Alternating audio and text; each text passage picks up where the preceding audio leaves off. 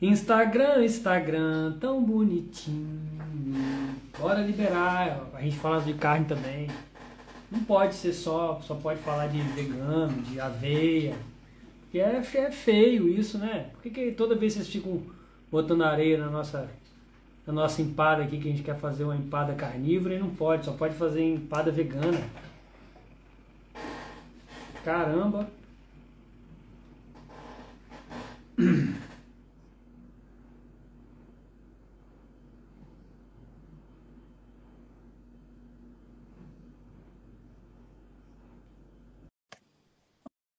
Ai. É, perseguição do Instagram, né? Só pode. Impressionante. Impressionante. Só pode.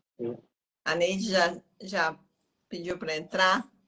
Já, acabei de liberar aqui. Vamos lá, então, né? Vamos driblando o Instagram, né? Paciência. Ó. Cheguei! Então agora estamos todos todos nos vendo. Nossa, desanimador isso, né? É. E, está acontecendo com frequência, né, Cobra? Toda live acontece isso. Toda e, live. Só, e, só, e só com o bate-papo, mais ninguém. E eu fico, e eu com o perfil do bate-papo acabo ficando com o meu som entrecortado, eu não consigo falar também. Eu acho que a gente vai começar a anunciar as lives do bate-papo, mas já vamos avisar para o pessoal que vai ser através dos nossos perfis aí, né, Cobra? Porque a gente não está conseguindo levar o perfil do bate-papo para fazer as lives. Mas a gente dá um jeito, né? Então, vamos né, receber aqui a nossa convidada de hoje, de Carnívoros em Foco, que é a Neide Franco né, que fez cirurgia bariátrica aí há 20 anos, né, isso? Sim, 20 anos. Agora, no dia 2 de dezembro, completei 20 anos Olha de cirurgia só. bariátrica. Nossa, já é uma vida, né? Você vem uma vida. Às vezes eu olho para trás e falei, cara, como que eu consegui chegar até aqui? E assim, com saúde ideal, peso estável, a trajetória não foi fácil, não é fácil, tá? É um caminho árduo é, durante a nossa conversa eu vou poder compartilhar essas informações com vocês. É, porque. Não é gente... tão simples quanto se pensam, não é aquele conto de, de fada, né? De mágica que é compartilhado dentro do consultório médico. Eu imagino, porque a gente vê, eu tenho uma prima que fez bariátrica, eu vejo que ela ela luta, ela não voltou o peso que ela tinha, mas eu vejo a dificuldade, assim, eu não tenho contato muito próximo, mas assim, as pessoas que a gente vê, a gente enxerga que não foi o sucesso que imaginavam, aquilo que, que, que é pregado né, nos consultórios. Bom, mas aí eu só quero perguntar aqui com o nosso amigo Cobra, como é que ele está de recuperação aí, Cobra, da cirurgia? A gente sempre bate um papinho antes, né? Da cirurgia.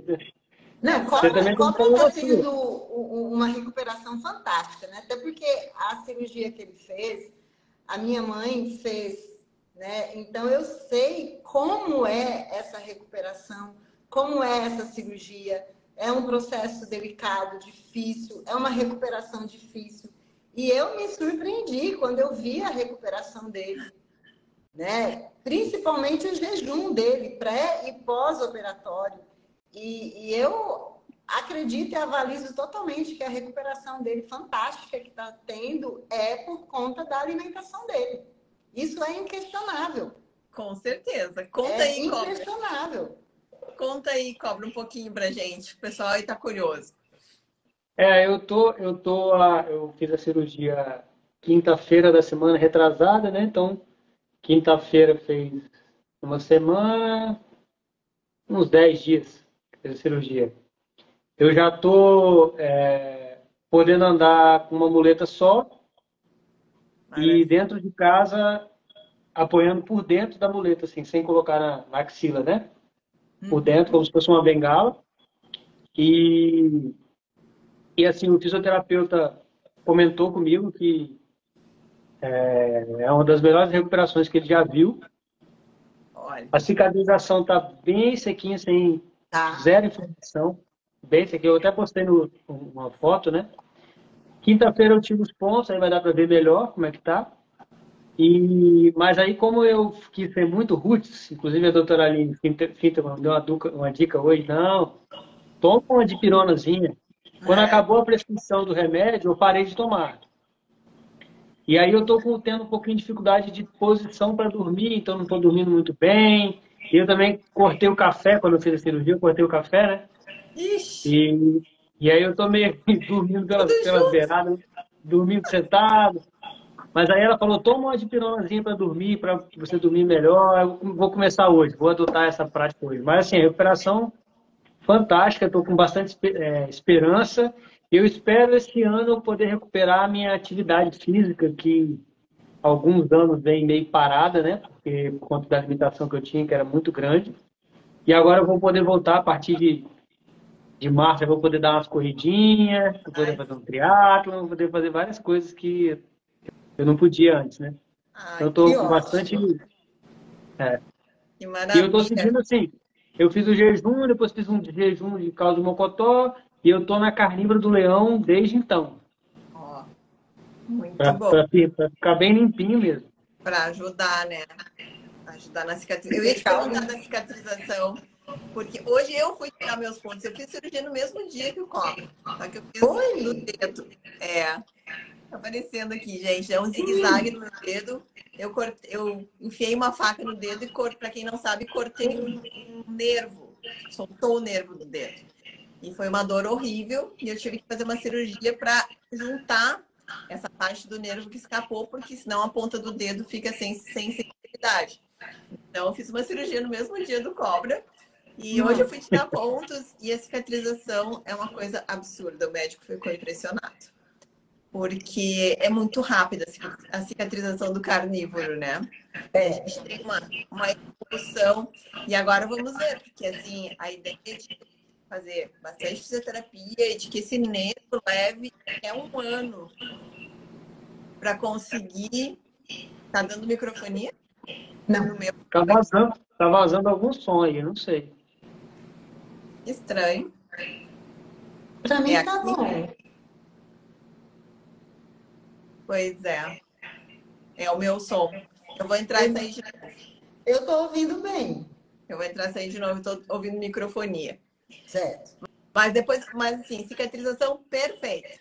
Maravilha. Carnívora é isso. Vou sair e entrar de novo. Você quer seguir aí, vai conversando com a Neide que eu já volto. Tá bom. Então, é... a conversa hoje com a Neide vai ser uma conversa bem interessante, que é um tema Inclusive hoje lá na tribo rolou esse tema, né? Foi. Uma conversa bem extensa. A doutora Aline, a doutora Thais entraram, deram várias dicas. A doutora Thais, inclusive, é sua, sua gastro, né? Uhum.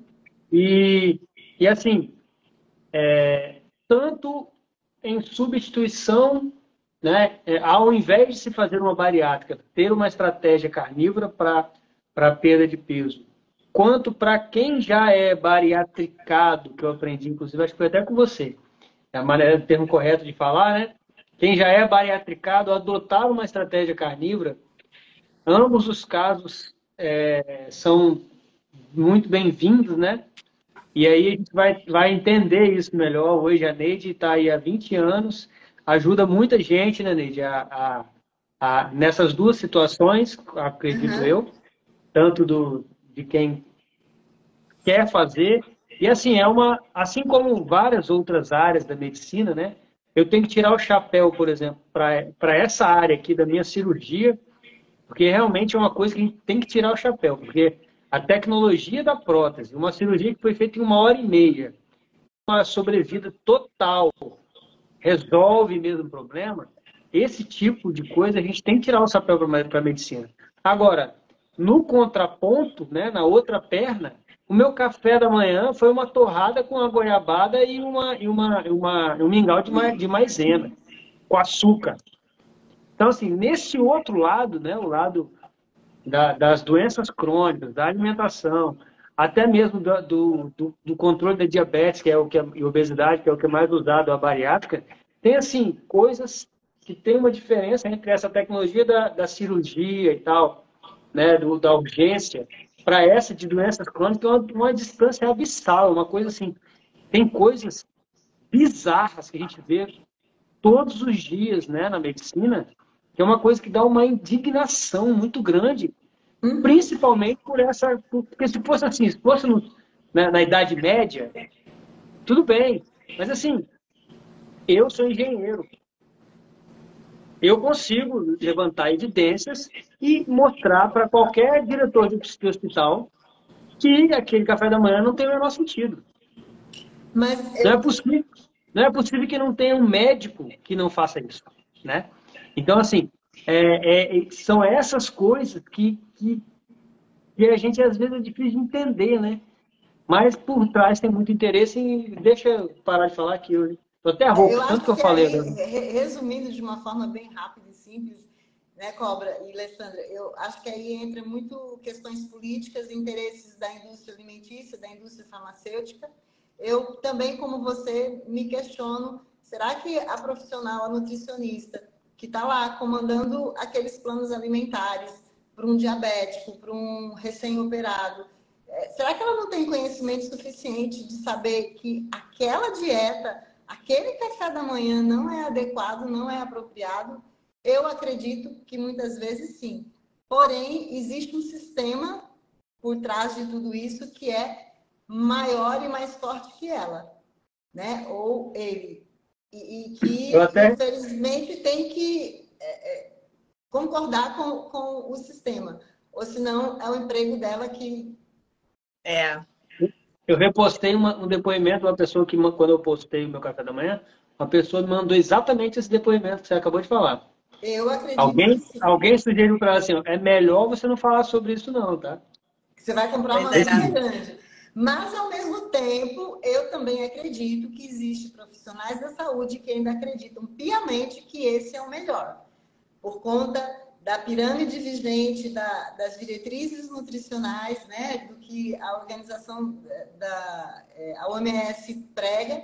Então, também está muito incutido e muitos têm essa resistência. É, é. Fazendo um adendo da, da questão bariátrica, a nossa, nós bariatricados, nós temos uma pirâmide alimentar que não é a pirâmide alimentar vigente das diretrizes é, atuais. A nossa pirâmide alimentar, a base dela é proteína, suplementação, hidratação, atividade física, exposição solar e sono. Então, são cinco pilares de uma saúde ideal. A nossa pirâmide alimentar bariátrica, diferente da pirâmide alimentar vigente, onde a, a base são os integrais, os farináceos, né? Só que o bariátrico, ele dificilmente segue essa pirâmide, porque o profissional que o assiste, na sua maioria, segue as diretrizes vigentes. Compreendeu? E ainda diz para não comer muita carne, porque a carne não digere bem. Exatamente. Eu, eu vou fazer um resumo bem rápido. É, eu não. Uh, nasci obesa, eu não fui uma criança obesa, eu fui uma criança normal. É, meus pais são de origem é, agrícola, do sítio. Né? Então, na minha casa, desde criança, o que sempre imperou foi a comida de verdade. Meu pai teve açougue, meu pai. É, eu ia junto com meu pai para o sítio para matar porco, para matar vaca, é, fazia linguiça é, artesanal com ele. Né? Meu pai preparava charque, eu via lá os varais com a carne é, pendurada lá, é, é, secando, né? desidratando. A gente fazia muito torresmo em casa, a gente só cozinhava com banha, mas a vida moderna começou a entrar dentro de casa. A banha passou a ser substituída pelo óleo vegetal refinado, pelo óleo de soja, é, refrigerante na minha casa era só aos domingos, porque o meu pai é, é fazia questão daquilo, ele achava que era é, é, chique, né? Era algo assim é, de status, você aos domingos tomar um refrigerante.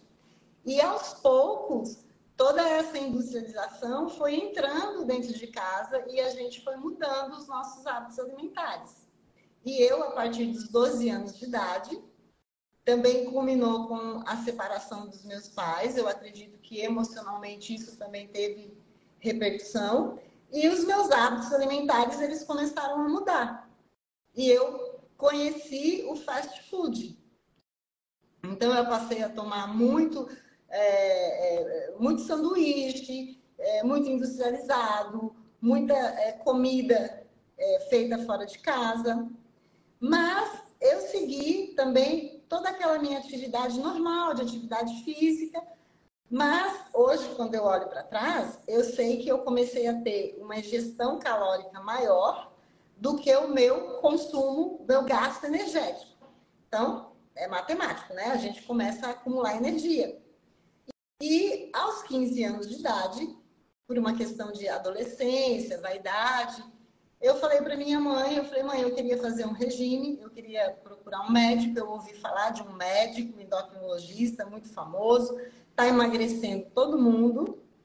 Minha mãe marcou essa consulta para mim, eu fui à consulta sozinha e saí desse consultório com uma, um, uma fórmula, um manipulado, né? Fui para a farmácia, mandei fazer esse manipulado, tomei, emagreci, porém não mudei absolutamente nada dos meus hábitos alimentares.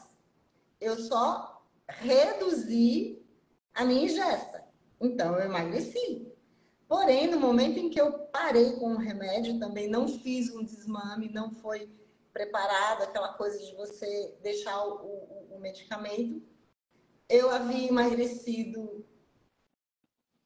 Emagreceu ou perdeu peso? Eu perdi peso. Eu acredito que eu perdi muito massa, muito mais massa muscular do que gordura de fato, né? Então, aí quando eu parei com o remédio, eu havia emagrecido uma coisa assim de 20, 30 quilos, eu ganhei 40. E aí eu fiquei naquele efeito sanfona, dos meus 15 aos meus 36 anos de idade. Que foi quando eu tomei a decisão pela cirurgia bariátrica. E nesse período, foi um período assim, é, emocionalmente muito desgastante por conta desse efeito é, sanfona Passei por vários nutricionistas, várias dietas, tudo que você, vocês puderem imaginar de dieta que todo obeso já realizou, né? Dieta da lua, dieta da sopa, é, dieta dos pontos, dieta. Foi, foi tanta dieta. Dieta líquida. Dieta líquida. Olha, foi tudo, tudo quanto é dieta que aparecia. Emagrece. A Neide ia lá e fazia. Só que era algo sofrível. E, e, não, não existia a consciência alimentar, não existia a reeducação alimentar, não existia o conhecimento do que era aquele alimento e o que aquele alimento representava para o nosso corpo, para o meu corpo. Assim como foi comigo, eu acredito que foi com milhares e milhares de pessoas que sofreram com a obesidade e os que ainda sofrem. Né? Simplesmente, é, é, quando hoje eu olho para trás, eu constato que os meus planos alimentares, que eram ah, ofertados, prescrito, eles tinham muito mais energia né, do que proteína. E, consequentemente, e era um plano alimentar que gerava fome. Eu ia dormir com fome. É terrível isso. Né? E, e como aconteceu comigo, acontece, aconteceu com muitas pessoas e, e ainda acontece com muitas pessoas. De você ir dormir com fome, isso é terrível.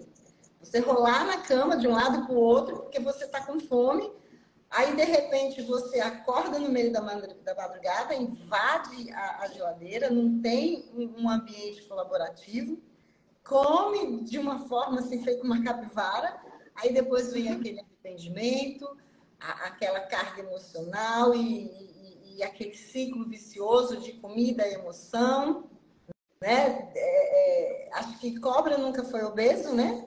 Alessandra não. também não foi obesa? Não, eu perdi 25 quilos na carnívora. Pronto. Mas, mas é, não foi mas obesidade. Não, não estava, eu estava. Estava com sobrepeso, Isso. não obesidade. Então, assim, obesidade. É, o, o, obeso que estiver aqui nos ouvindo vai, vai compreender bem isso, esse ciclo vicioso da emoção. Come, sente aquele prazer momentâneo, depois vem aquele arrependimento, onde muitas vezes o estado emocional é muito mais maléfico do que o próprio alimento em si. E aí, já que eu comi, e vou comer mais, e vou comer mais, e depois aquele arrependimento. Essa, isso, eu, Neide, vou só interromper. Isso, gente, se chama dopamination. Certo? Dopamina que te comanda, porque você tem um pico de dopamina com o consumo de ultraprocessados e de açúcar, e depois a dopamina cai abaixo do nível de base e você entra em depressão. Então, para que você consiga ter um outro pico de dopamina, você vai ter que consumir o dobro. O dobro. E, fica, e vem aquela sensação de que você é um fracasso, de que você não consegue, né? que você é uma derrotada. Então, assim, essas sensações, essas questões emocionais também é, é, é muito terrível. E aí eu fui, né, ao longo da minha trajetória, essa minha trajetória de obesidade, eu fui pesquisando sobre a cirurgia bariátrica. Inicialmente, no começo, eu não tinha coragem, porque ela era aberta, e aí, de repente, veio a técnica da videolaparoscopia, tornou-se algo mais seguro. Mesmo assim, eu ainda tinha muito medo, mas aquela insatisfação. Você estava com. com estava obeso, você estava pesando quantos O meu quilos? maior peso foi 125 quilos. E o meu menor peso, até onde eu me lembro, foi 51 quilos. Né? Então, de 51 para 125 quilos. Então, foram 74. anos a, aquele efeito é, sanfona. E aí eu comecei a pesquisar e vi que é, existia aqui em Natal um grande cirurgião, né, que é o, o médico que me operou. Me sinto assim extremamente privilegiada, uma bênção de Deus por ter tido a equipe que eu tive. Mas vejam, há 20 anos atrás era tudo muito novo, né? Não se sabia muito do que seria o resultado da cirurgia bariátrica. E é, quando eu fiz todo o meu processo, simplesmente me explicaram: olha, nós vamos reduzir o seu estômago, vamos fazer um desvio do seu intestino né? Vai ficar o teu estômago aqui recluso, uma parte do seu estômago que não vai mais receber o alimento, mas vai ficar aqui dentro de você. Aí tem o desvio lá do, do, do odeno, que o duodeno não vai mais receber alimento, mas vai continuar com as suas funções ativas, funcionando normalmente. E nós vamos pegar o seu jejum e é, é, acoplar ali no seu novo estômago, que é dado o nome de pouch e você vai passar a consumir uma quantidade menor de comida, você vai emagrecer e você vai seguir a sua vida normal. E eu acreditei nisso. Não é assim, eu não estou querendo é, desdenhar, mas era, eu acredito que também o que a equipe médica acreditava, que Sim, seria dessa forma. É. Porém, o, o, a experiência, né, os anos é, é, mostraram que, mesmo você sendo operada do estômago, mesmo você tendo o seu estômago diminuído, o teu intestino desviado, você tendo uma capacidade de ingestão menor, tendo uma cirurgia desabsortiva, você poderia voltar a engordar, sim, como aconteceu com muitos e como começou a acontecer comigo.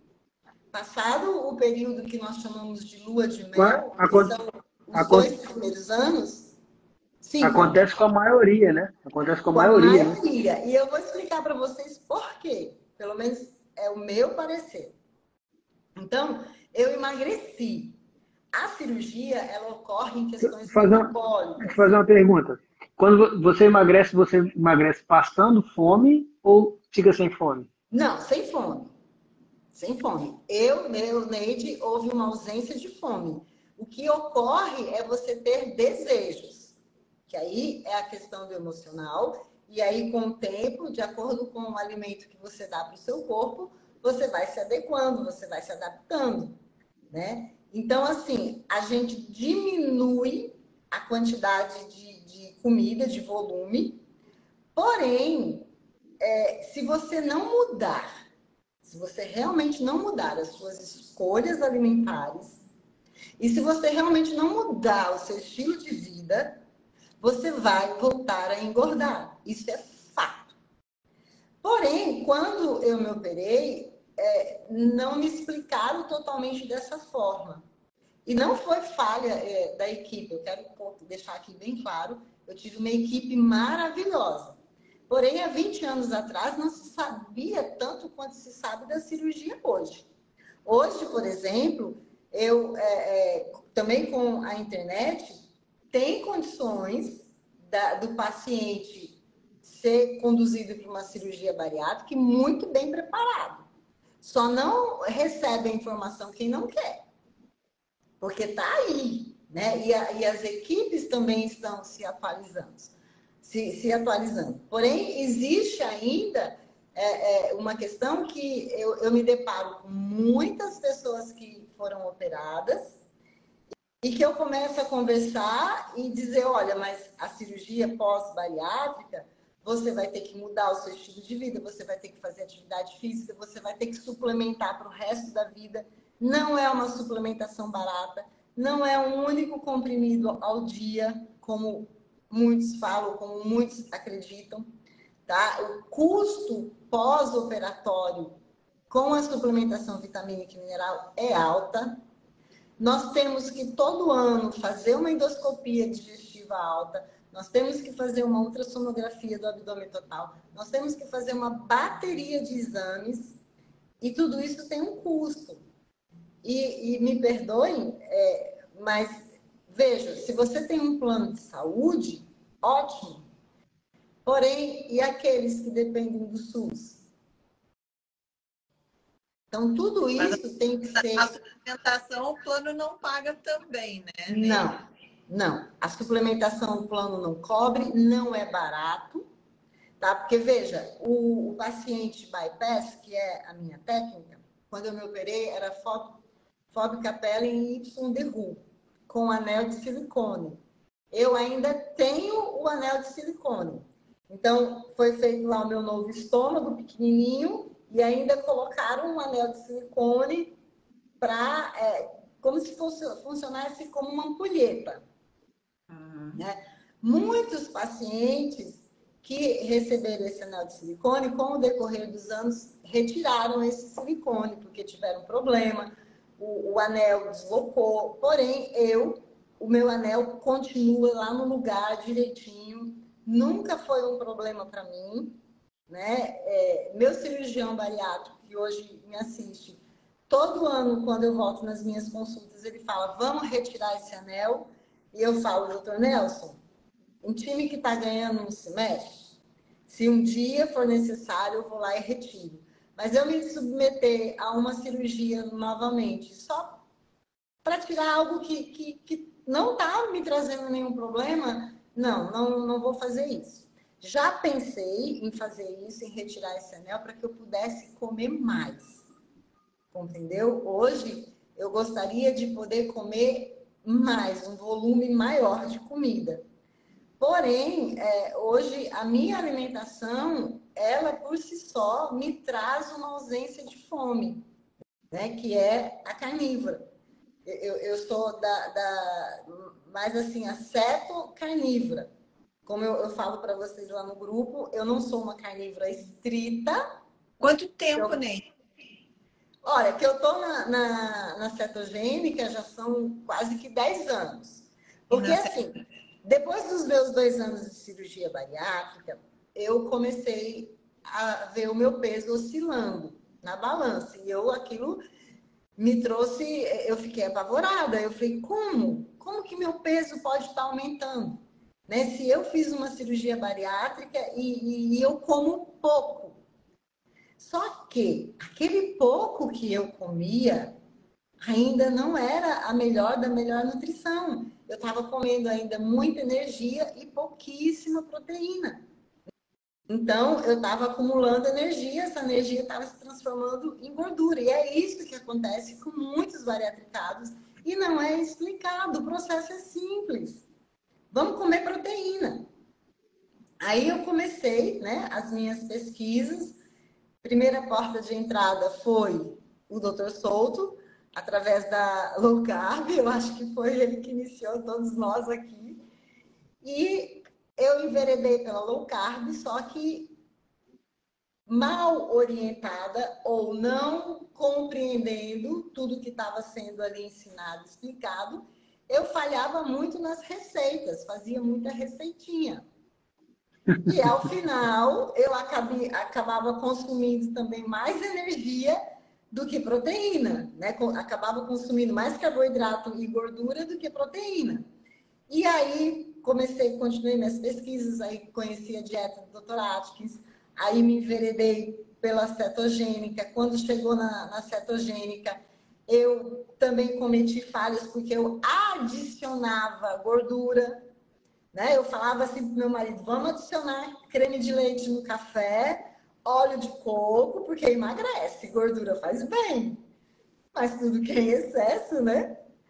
E aí eu vi assim que o negócio não estava dando certo. Eu falei, quer saber de uma coisa? Aí eu voltava para as minhas origens, que era lá na casa dos meus pais, até os meus 12 anos, onde eu não era obesa e que a gente tinha uma comida de verdade dentro de casa, onde imperava a, a, a carne, né? A gente tinha assim lá o arroz, o feijão, mas predominava a carne, não existia praticamente industrializados. E aí continuei assim a, as minhas pesquisas. E eu sempre começava o meu prato pela salada.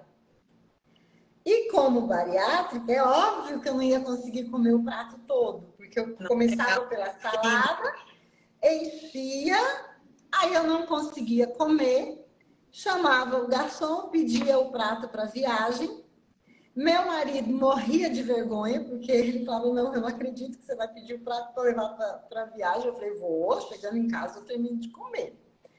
E aí, um dia, o grande start foi aí. Percebam. O meu marido virou para mim e falou assim: Xerri, eu não entendo você. A gente pede um prato à la carte ou você se serve no buffet o melhor do prato você não come, que é a carne. Você não come, você começa pela salada, você não, não consegue chegar na carne, também mal consegue comer toda a salada, mas o principal do prato você é a carne. E aí eu olhei para ele e falei: sabe que você tem razão? No próximo prato, na próxima refeição, eu vou começar pela carne. Só que existiam conceitos onde falavam que a carne fazia mal, principalmente para o bariátrico, que não tinha uma boa digestibilidade, que a carne apodrecia no nosso estômago. Mas eu sempre fiz de mim um laboratório. Eu falei, não, eu vou experimentar. E aí eu comecei as minhas refeições primeiro pela carne. E aquilo foi dando okay. certo. Olha, olha quem entrou aí na live. Thaís Tomé, sua médica. Ah, doutora Thaís. Boa noite. Oi, Thaís. Seja bem E aí, eu comecei a, a, a fazer primeiro as minhas refeições pela carne. E aí, realmente, é que eu comecei o meu processo de mudança.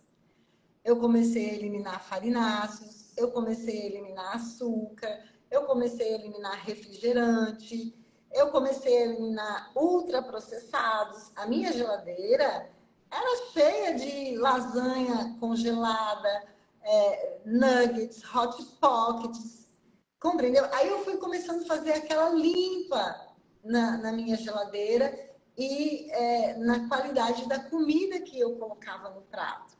Eu ainda é, tinha um café da manhã tradicional, onde eu ainda comia pão francês, tomava café com leite. Mas ao longo desse meu processo, dos meus anos bariátricada, eu fui adquirindo sensibilidades.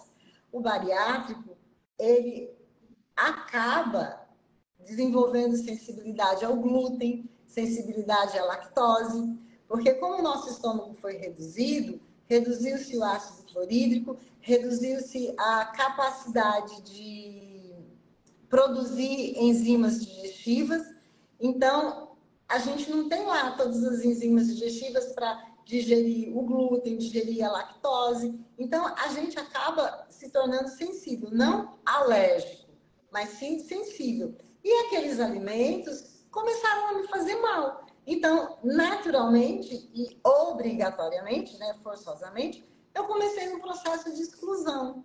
E eu fui percebendo os benefícios no meu corpo. Eu fui percebendo o quanto eu me sentia melhor dessa forma.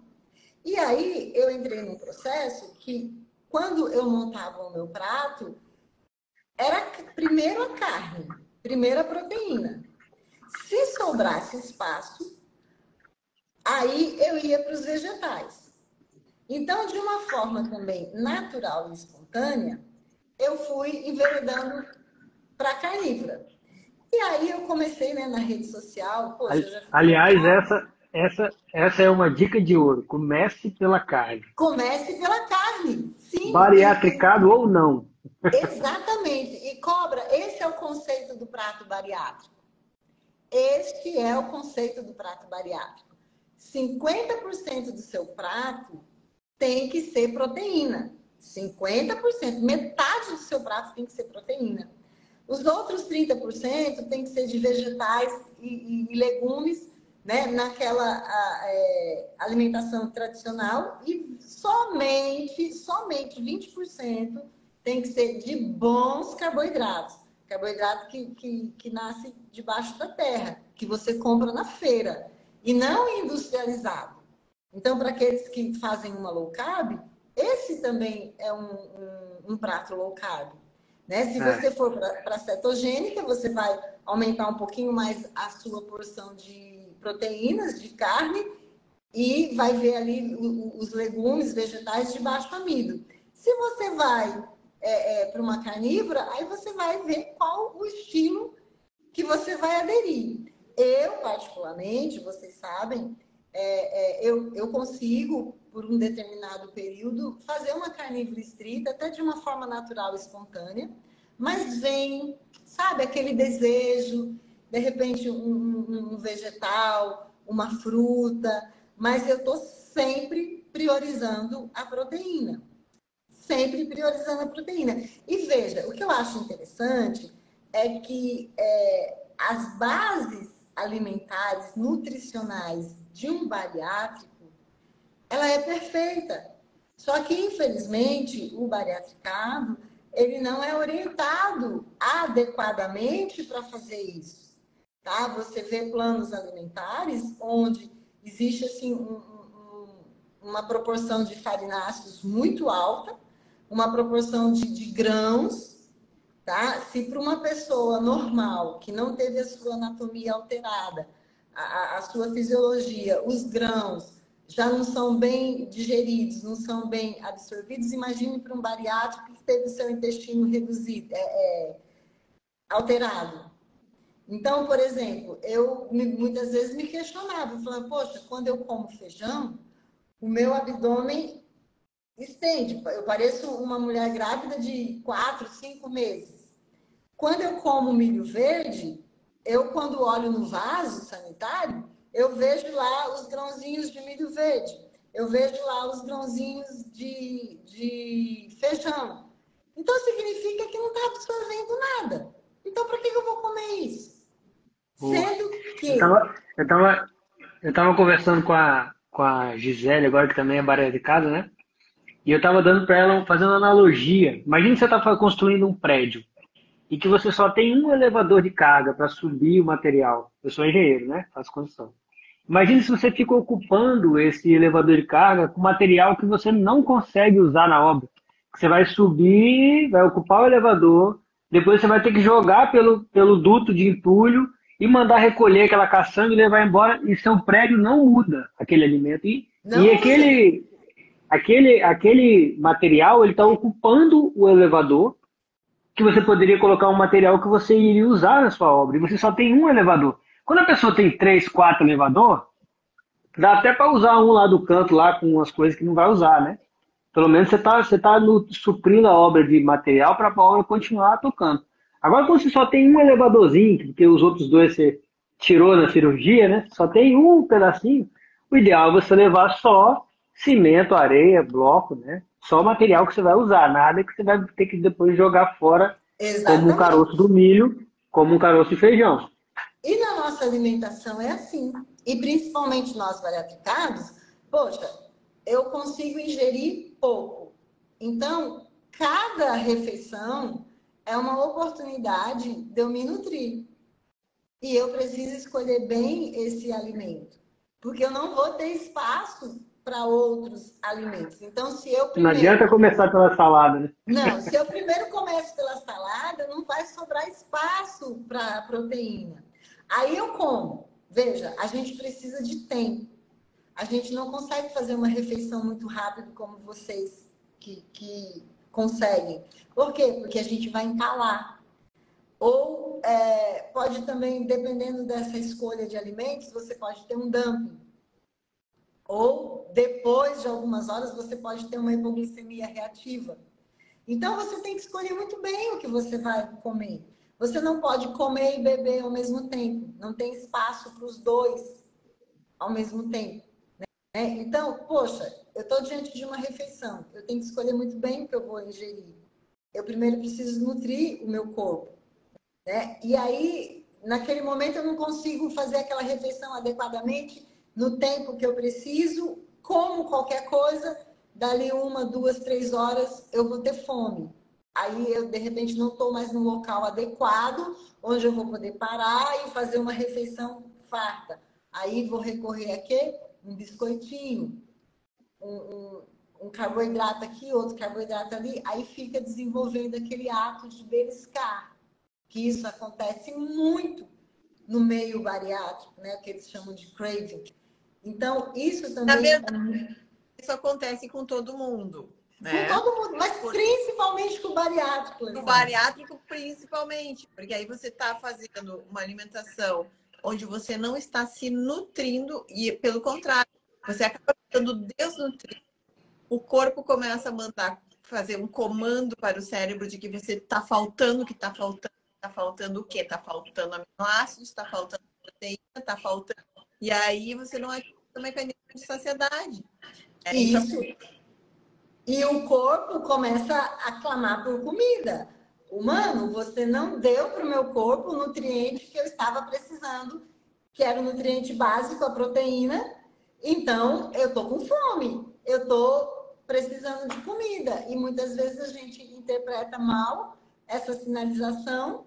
A, a questão da, do processo de digestão do carboidrato, ela é mais fácil, né? Principalmente para nós é, bariatricados, ela desce fácil Diferente da proteína, que requer tempo, né? requer uma mastigação mais eficiente, é, requer a questão também de mais enzimas digestivas, por isso que todo o bariatricado ele tem que tomar enzimas digestivas, isso é fato. Né? Nós não estamos mais é, produzindo as quantidades de enzimas que nós produzíamos anteriormente à cirurgia. Então, é tudo isso. Agora, por exemplo, é, algumas pessoas me perguntam, mas nem de você se arrependeu de fazer a cirurgia? Não, eu não me arrependi de fazer a cirurgia, porque eu acredito que foi a cirurgia que me conduziu ao conhecimento que eu tenho hoje, à pessoa que eu sou hoje, ao, a, ao meu estilo de vida, à alimentação que eu tenho hoje. O que eu sempre falo é: eu gostaria de ter a informação que eu tenho hoje, antes de ter feito a cirurgia bariátrica. Porque é bem possível que se eu, antes da minha cirurgia bariátrica, tivesse a informação que eu tenho hoje, tivesse o estilo de vida que eu tenho hoje e, e o meu estilo alimentar, eu com certeza não precisaria ter feito a cirurgia bariátrica. Né? Então, assim, é, e ser bariatricado, uma coisa que eu sempre tento levar para as pessoas é a autorresponsabilidade de você ser um paciente bariatricado. Não é brincadeira. É, eu sempre brinco com a doutora Thais, é, a gente assim, conversa muito, né? Eu sempre falo para ela, eu falei, doutora Thaís, cada vez mais que eu estudo, cada vez mais que eu me aprofundo sobre essas questões da minha nova anatomia, da minha nova fisiologia, eu me apavoro, eu me assusto. É, porque, cara, mudou tudo, mexe com tudo. Mexe com tudo da sua saúde, do seu corpo. É, a bariátrica salva vidas? Salva ela te tira de, de uma, uma, obesidade mórbida, de uma situação que, é, se de repente aquela cirurgia não é executada, é, o paciente pode vir a óbito em, em menos tempo. Porém, a, a responsabilidade exigida depois da cirurgia é enorme. Né? Naturalmente, a gente já fica com o intestino desbiótico. Isso é fato.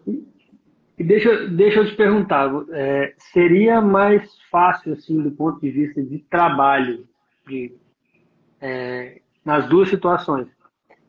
Porque em qualquer uma das situações, só dá certo se mudar o, o estilo de vida.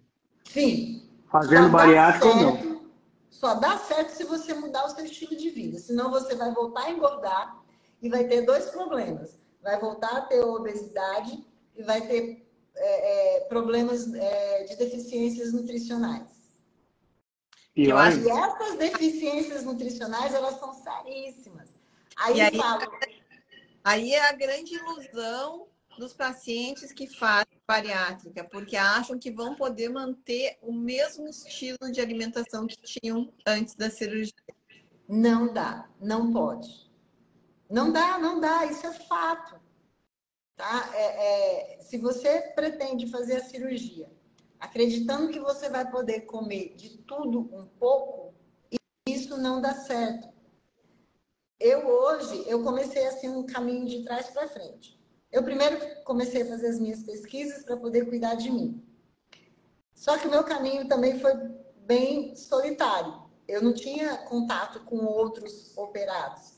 Quando veio a pandemia, 2018 para 2019, eu me deparei com esse universo de pacientes bariátricos. E eu vi pessoas que tiveram reganho de peso, tiveram recidiva da obesidade, vi pessoas com vários problemas de saúde e aquilo me assustava. Eu falava, gente, mas o que, que aconteceu com essas pessoas? Para que elas tivessem esses problemas de saúde hoje e para que elas é, tivessem é, engordado tudo novamente, tivesse voltado ao peso inicial quando foram submetidas à cirurgia. E aí eu fui descobrir que foram mal orientadas, não suplementavam corretamente, não se alimentavam corretamente. E essas pessoas se aproximavam de mim, nem de o que, você fez, o que você faz. Eu falei, olha, primeira coisa, você tem que começar a comer carne. Mas eu não consigo. Vai ter que tentar. Ah, mas eu não consigo. Você vai ter que conseguir. Isso é fato. É questão de sobrevivência. Você vai ter que conseguir comer carne. Você vai ter que conseguir tomar água. Você vai ter que conseguir tomar sua suplementação. Se você, você, tem uma meta proteica a ser batida, se você não está conseguindo através da carne, você vai ter que suplementar, você vai ter que tomar whey proteína. Ah, mas whey protein é horroroso. Não quero saber. É remédio. O whey protein para nós, bariátricos, é remédio. Encare dessa forma. Você precisa fazer atividade física, você precisa fazer musculação. Ah, mas é um saco. Eu não suporto o ambiente de academia. Não quero saber. Você tem que fazer, seja bariatricado ou não. Músculo é construir saúde, é sua poupança, é sua reserva na sua velhice. Então você tem que fazer isso. E não pode ficar com esse mimimi. Ai, mas isso, mas aquilo. Gente, se vocês se operaram, eu me operei para quê? Inicialmente, todos nós. São raras as exceções que se operam por questões de saúde. Mentira. Todos se operam por questões estéticas. A saúde a gente vai pensar depois. Só que ao longo dos anos, a gente vai invertendo a balança a gente vai pensando na saúde e o bônus passa nem estética pode existir. Com certeza. Né? Então, e, e, e assim, ao longo desses anos, o que eu vejo é que está ocorrendo. A cirurgia bariátrica é uma cirurgia extremamente importante. Ela salva vidas. Ela é indicada assim.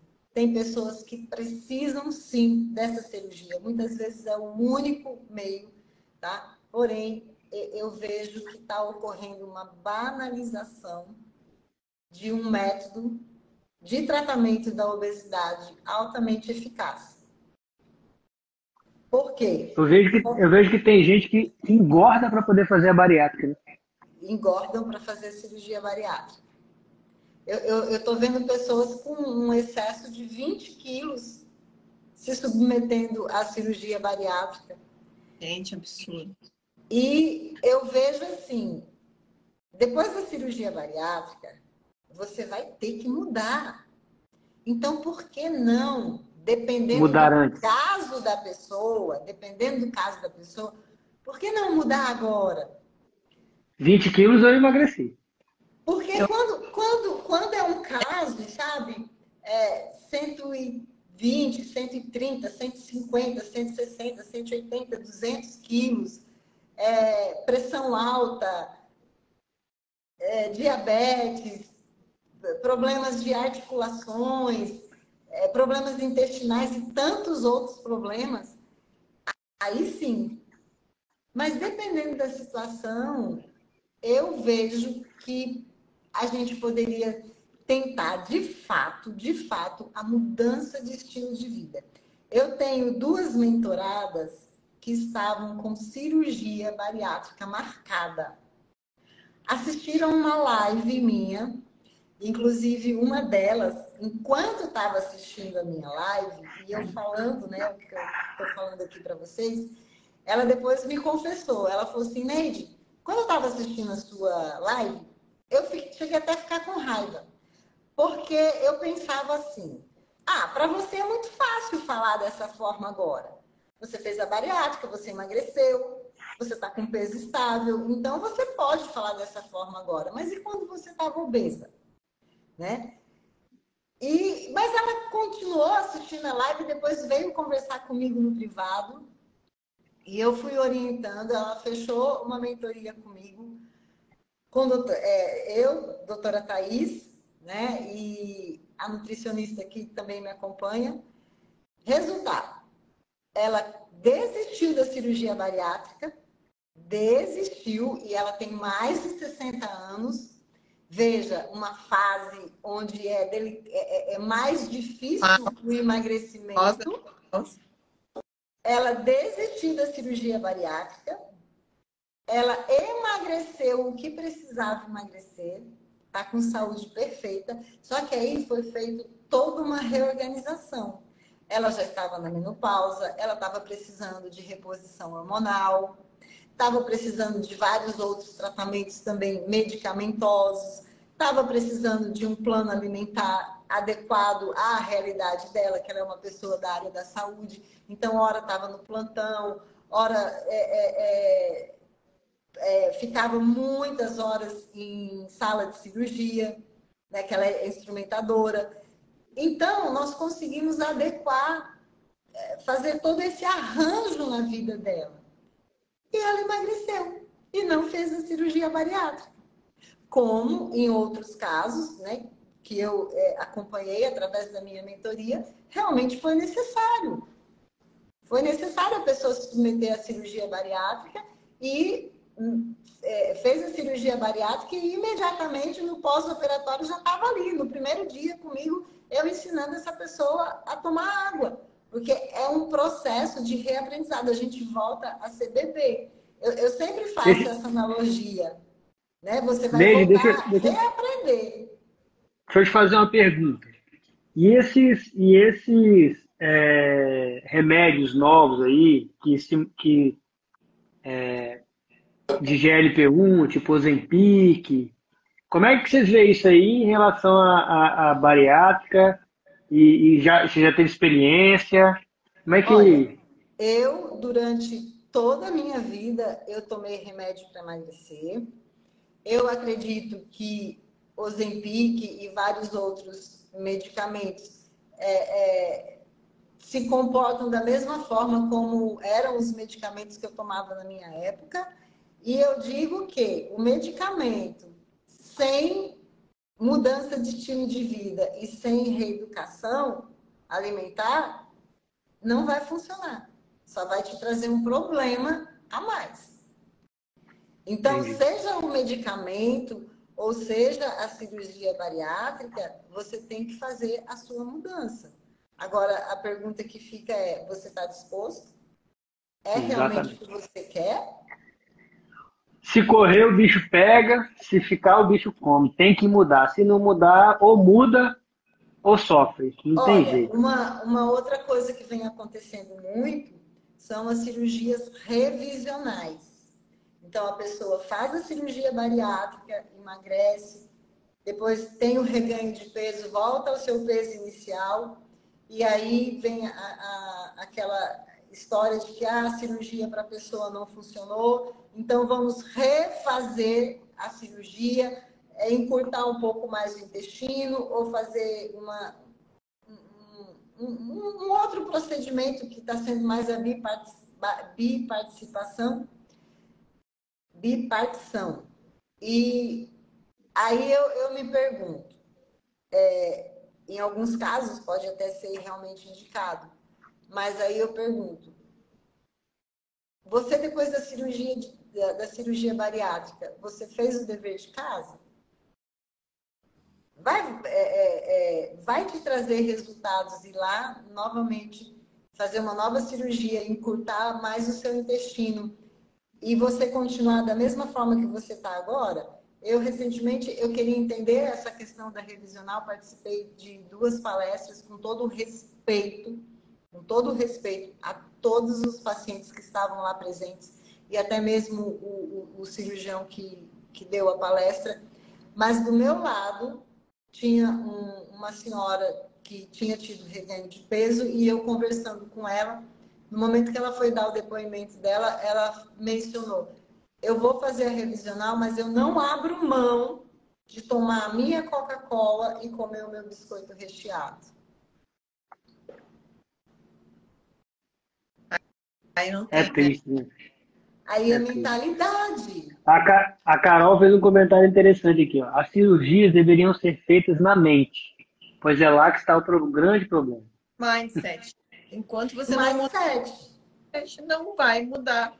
Mas, cobra, é, Alessandra, veja, a escolha do seu alimento impacta diretamente no nosso cérebro. Então, você escolhe o alimento, você ingere, existe aquela ação intestinal, as questões é, hormonais ali no intestino, e vai o comando para o cérebro e vice-versa. Então, tudo também é a base do, do, do alimento que você escolhe ingerir. Mas é difícil mesmo. Você vê Eu que tem gente. falando de uma forma muito simplista. Existe uma explicação muito mais é, é, acadêmica, né? muito mais teórica, é. mais científica por trás disso, mas falando de uma forma bem simples, para as pessoas que estão nos ouvindo, é isso. É, é a qualidade do seu alimento que Ele vai influencia. refletir tudo isso, que vai refletir tudo isso. É como é hoje tipo... nós, lá no grupo nós estávamos conversando, que um dos bariátricos, dos bariatricados mencionou que era o, a, o chá né, de canela era muito doce e que ele estava temendo que talvez pudesse ter açúcar naquele chá. Não, nem sempre é isso. É porque o, o, quando a gente muda a nossa alimentação, as nossas papilas gustativas, o, o nosso corpo, o doce passa a ser realmente doce. Né? Quando a gente está é, habituado com aquela alimentação totalmente industrializada, eu costumo brincar com as minhas mentoradas cheias de bruxarias, é, tudo se ofusca, você não sente os sabores, você não sabe o que é, é doce, o que é salgado, o que é azedo, o que é amargo. Né? Quer e, ver, ó, eu, eu, eu, como ex-fumante, eu fumava. Cheguei a fumar dois maços de cigarro por dia. Época, ah, porque eu preciso fumar, porque eu estou muito estressado, porque eu, eu sou empresário e tal. Fumante. E fumava e fumava. Quando a gente está fumando, a gente não percebe o cheiro que a gente fica. A gente não percebe mais cheiro mais de nada, o gosto. O gosto. E está querendo parar, né? E aí você vê que às vezes tem gente, eu ouvi um caso outro dia da pessoa que foi, teve um câncer de pulmão, saiu do hospital e voltou a fumar. Então, assim, é uma coisa semelhante, né? Só que ao invés de ser cigarro, é um, um, um, uma comida viciante. Exatamente. Então, assim, é, é, é, eu acho que a gente tem que ter realmente é, empatia né, e, e compaixão por quem está vivendo esse processo, porque cada um tem o seu tempo. Eu, quando eu fumava, eu imaginava que eu era mais feliz fumando do que eu seria se eu parasse de fumar. Exatamente. Assim como eu, ve eu vejo muitas pessoas que dizem, pô, mas você só come carne? É, então você é uma pessoa infeliz, né? Porque você não sente o prazer da comida, de comer. Então eu, eu vejo assim, eu já fui esse cara, né? Já pensei assim.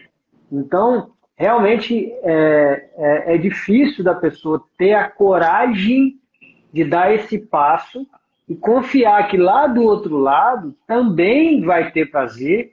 Inclusive, eu, como ex-fumante, posso dizer: Hoje eu sinto muito mais prazer em viver sem fumar do que quando eu fumava. Uhum. Mas quando eu fumava, eu não sabia disso. Eu achava que eu tinha descoberto uma fonte de prazer, fumar, porque é dar prazer, né? E que quem não fumava, é... deixa eu puxar aqui de novo aqui. E quem não fumava não, não, não tinha aquele prazer que eu tinha. E eu vejo muitas pessoas pensando isso sobre carboidrato. Você, a pessoa fala, é, eu como meu pãozinho, eu como meu. E eu tenho mais prazer do que esse bobão aí que fica só comendo carne. Mas ela não tem noção de, da, da, da, do portal que se abre quando ela abre mão desse simples prazer imediato ali que está é, escravizando a vida dela, né? Uhum. Oh, por exemplo, é, é, todas as minhas é, é, mentoradas, a gente começa esse processo né? E, e, eu sempre mostrando os meus pratos. Aí algumas me questionam, mas Neide, você come carne no café da manhã? Eu falei, olha, se necessário, sim. Qual carne, o problema, né? Carne não tem horário para você comer. Né? É, é café da manhã, almoço, jantar, é o lanche da tarde. E eu vibro, cobra, eu vibro quando essas mentoradas começam a se permitir, a experimentar, além do ovo, né, no café da manhã, às vezes sobrou lá um pedaço de carne, uma carne moída, e a gente também vai compartilhando as fotos dos nossos pratos, e de repente elas, Neide, né, estou totalmente habituada. Carne no café da manhã. Eu falei, não é maravilhoso?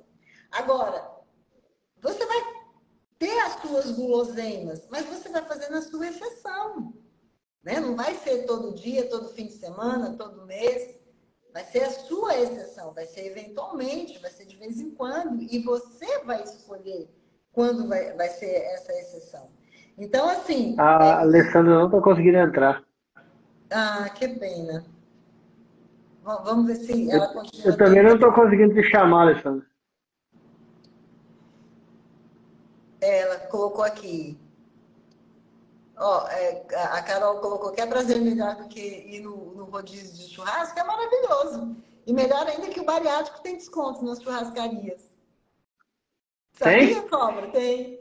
É, Sabia, nós não. Uma, nós temos uma carteirinha da Sociedade Brasileira é, de Cirurgia Bariátrica Metabólica que é, tem vários estabelecimentos comerciais que tem o Alessandro não está conseguindo entrar. essa parceria, né? Então, é, tem rodízios que o bariátrico tem 10%, 20%, 30% de desconto, porque sempre foi injusto. É, eu, todas as vezes que ia para um, um rodízio, para uma churrascaria, eu achava super injusto eu comer, não conseguir comer um grande volume, né? É, é, vamos dizer assim, se eu comer meio quilo de carne, vai ser muito, mas muito mesmo e aí vou pagar igual a quem come um quilo.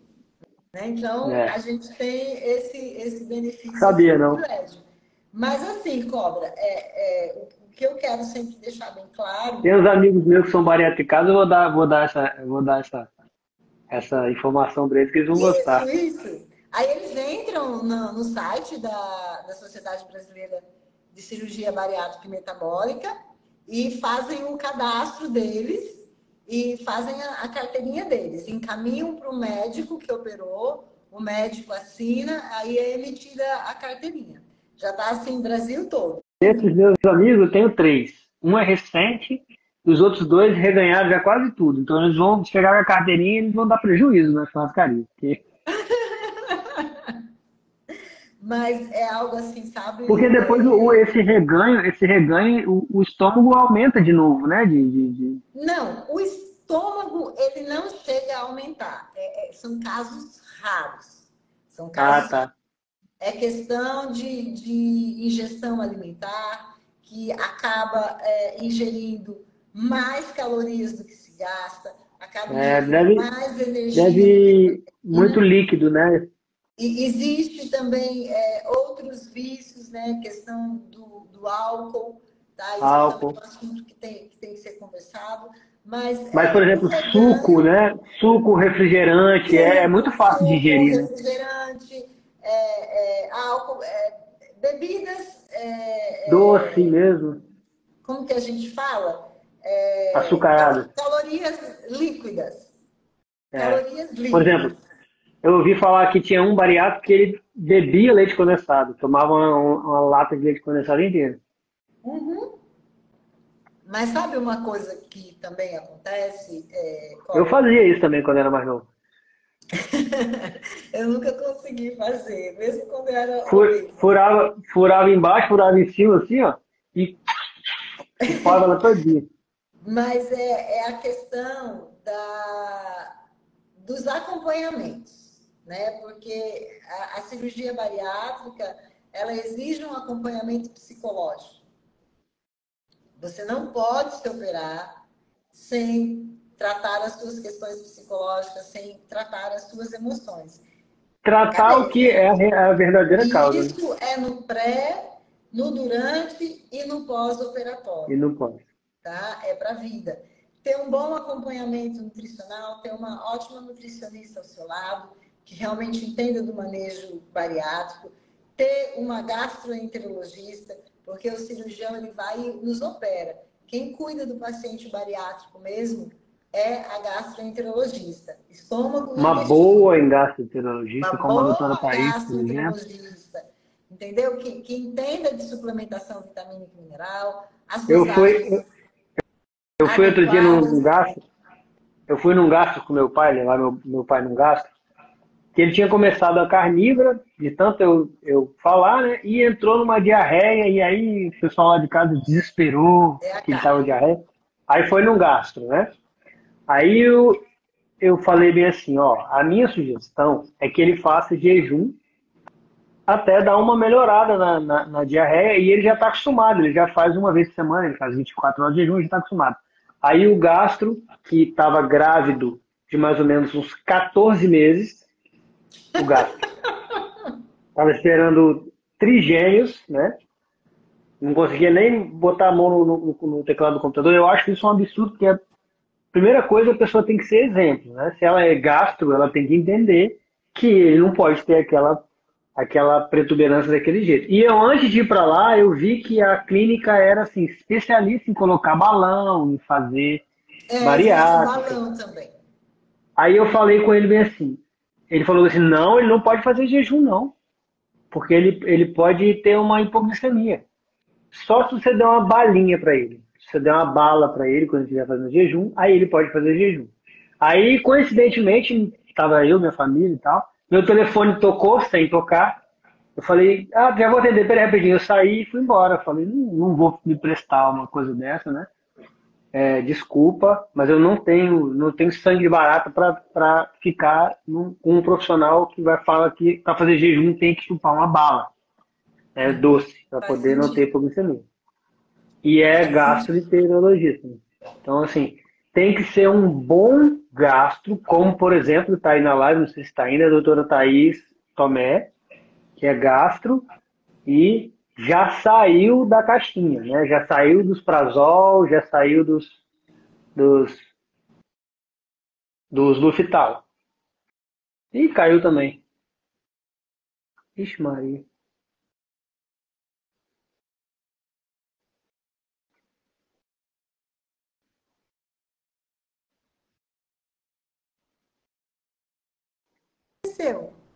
Dessa vez que, que, quem teve problema fui eu. É, você caiu, mas eu, eu te puxei de volta. Agora, eu não sei porque que a Alessandra não está aparecendo aqui. Não consigo nem puxar ela.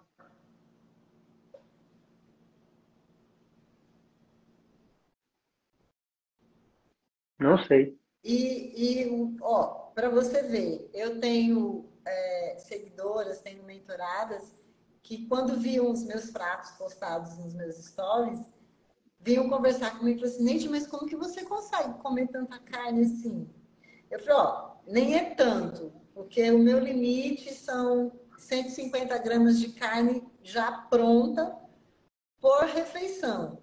Mas para muitos, esses 150 gramas de carne já pronta é muito. Por quê? Cara, Porque... pensando assim, é muito difícil uma pessoa conseguir, depois de uma bariátrica, se nutrir realmente. Porque, assim, eu sou suspeito para falar, mas eu tenho certeza absoluta que o que nutre realmente um ser humano é carne. É o resto é para inglês O resto é, é, é frufru, né? Que realmente praticamente não tem nutrientes vegetais assim. A, a quantidade de nutrientes no vegetal ela é infinitamente inferior ao que tem na carne. Inferior à carne. O que tem realmente nutrientes é, é, é, é a carne. E, e 150 nós, gramas de carne vai ter aí, vou botar aqui 30% mais ou menos seja proteína. De 25 né? a 30 gramas de proteína. Pois é, 25 a 30 gramas de proteína é uma pessoa que pesa 25 quilos, né? Se ela comer é. só uma, uma refeição. A, a, minha meta proteica gira em torno de uns 120, 130 gramas de proteína ao dia. Pois é. Então, eu tenho que fracionar em quatro refeições, onde cada refeição eu tento consumir de 25 a 30 gramas de proteína. Faz Muitas quatro vezes eu não consigo, por quê, cobra? Porque você sabe que quanto mais densidade nutricional a nossa alimentação tem, menos fome a gente tem. Então, imagine você comer com ausência de fome. E para alguém Sim. que tem o estômago reduzido. Então, aí é onde, né, mesmo sendo Entra um produto industrializado, é onde eu falo que o whey protein é o industrializado do bem, mas a gente também tem que saber comprar, tem que ver a lista de ingredientes. Tem. E aí eu complemento com o whey protein, porque assim, é, tem muitos whey proteins que tem maltodextrina, lecitina de soja, sucralose, então goma xantana, esses, goma xantana, então todos maltitol, esses, maltitol, todos esses é, produtos eles vão agredir a nossa é, microbiota mucosa intestinal. Mucosa é. intestinal. Né? Então, a gente tem que ver tudo isso. Então, veja, é fácil ser um bariatricado? Não. Não. É aí sim, aí eu concordo em gênero, número e grau. No caso desse, você foi no seu limite ali, tentando fazer uma gestão proteica. E aí você está fazendo realmente o que eu acho que o whey protein deve ser encarado como uma suplementação, né? Exato. E é, te satisfaz uma... também o desejo do doce. Isso também, é. Deixa eu te perguntar, assim, é por curiosidade. A gente conversou, foi com o James, foi com o James ou não, acho que foi com o Renato, que faz Lion Diet, e ele estava acostumado a sempre tomar vitamina. Ele treinava, né, para ganhar massa, e tomava vitamina. Antes ele tomava vitamina, botava um monte de coisa, aveia, quando ele era da Carbolândia. Depois, quando ele entrou para carnívoro, ele tentou fazer isso com o whey protein, mas ele não gostava do whey protein. Aí o que, que ele fez? Ele começou a liquefazer carne. Ele pegava carne, batia no multiprocessador, liquefazia a carne e bebia a carne no pós-treino. Você já tentou fazer isso? Já viu alguém fazendo? Seria uma solução interessante? Ó, oh, eu já ouvi, né, de pessoas que, que fazem assim, principalmente com fígado batido. Eu nunca tentei fazer com a carne, com a carne. O máximo que eu fiz foi um egg coffee, que eu particularmente adoro. Adoro o, o egg coffee, né? Bater lá os egg, ovos. Egg coffee é, é, você vai você bota dois ovos ali, você vai ter 20 gramas de proteína quase, né? É, esse, esse eu gosto, o egg coffee. Agora, com carne mesmo, eu nunca tentei fazer. É, já, ele faz com carne e fígado. Já, já experimentei, por exemplo, panqueca de fígado. Né? Eu procuro comer vísceras uma vez na semana. Isso é, é uma, coisa, coisa interessante eu oriento muito as minhas mentoradas. Tem que uma vez na semana comer fígado, uma vez na semana comer moela, uma vez na semana comer coração de galinha, que são é, é, é interessante. três. É, é, são, ainda, são ainda mais densos, né? São ainda mais, mais densos, mais ricos também em é. proteína. Né? É muito comum eu me deparar com, com bariátricas que falam, mas Neide, me ensinaram que não era bom para a gente comer carne. Nós, bariátricos, não. não. Não, a gente, principalmente, nós bariátricos, principalmente, precisamos, precisamos da carne. A gente é feito do que a gente come. Né? Nós somos feitos Difer... de proteína. Diferente dos herbívoros, nós somos feitos de proteína. Hum. Diferente dos herbívoros, que têm capacidade de gerar proteína a partir de vegetais, né, com a ajuda de uma microbiota gigantesca de vermes, quer dizer, é, bactérias, protozoários e vários outros animaizinhos que habitam ali dentro daquela pança inchada gigante que eles têm, a gente não tem aquela pança inchada, a não sei se a gente começar a virar para o lado de ser herbívoro, né? Porque tem um monte de, de gente aí que acha que é herbívoro, que quer salvar o planeta e tal. Mas a gente precisa de proteína. Não tem conversa. Tem que ter proteína. Senão, senão você vai começar a se consumir, se autoconsumir, se destruir. Que aí acontece exatamente o que você falou no início. Você faz uma dieta, que é, o, que é o que pega muita gente. Você começa a comer errado, ganha, tem um sobrepeso. Aí vai fazer uma dieta que é basicamente e unicamente déficit calórico, ou seja, você começa a comer pouco, e aí você passa a comer menos proteína ainda. E o que, que vai acontecer? Você vai perder peso, 20 quilos e tal, mas você vai perder gordura e massa magra. Quando você perde massa magra junto, você vai reduzir o seu metabolismo basal. Ou seja, você vai passar a ser um carro né, uhum. que consome menos gasolina, vai ficar mais econômico, entre aspas. Então, tudo que você comer da, na próxima rodada do ciclo, você vai engordar ainda mais, ainda porque mais. você não tem nem músculo mais para puxar o glicogênio, para usar, perde a disposição de fazer exercício, começa a ter uma série de outros problemas fazendo dieta restritiva. E Fora também a doideira da fome, né? De passar fome. Porque como é que mata a fome? É muito simples. Proteína. Proteína mata a fome. Gordura mata um pouco também. Carboidrato engana a fome só e depois ela vem uma fome dobrada. aquela fome voraz. Agora, é. acompanha o, o, meu raciocínio, Cobra, porque o processo é simples. Né? A indústria alimentícia e farmacêutica que vieram e, e complicaram tudo, ou quiseram nos enganar. Porque o nosso corpo ele é composto do quê? Água, proteína, gordura e lá um tiquinho né, de glicose que vem do, do, do, do carboidrato. Bem tiquinho. Assim. Bem pouquinho. Bem tiquinho. Então, Bem tiquinho. É proteína. Primeiro proteína, depois gordura, aí depois glicose. Então, e nem precisa.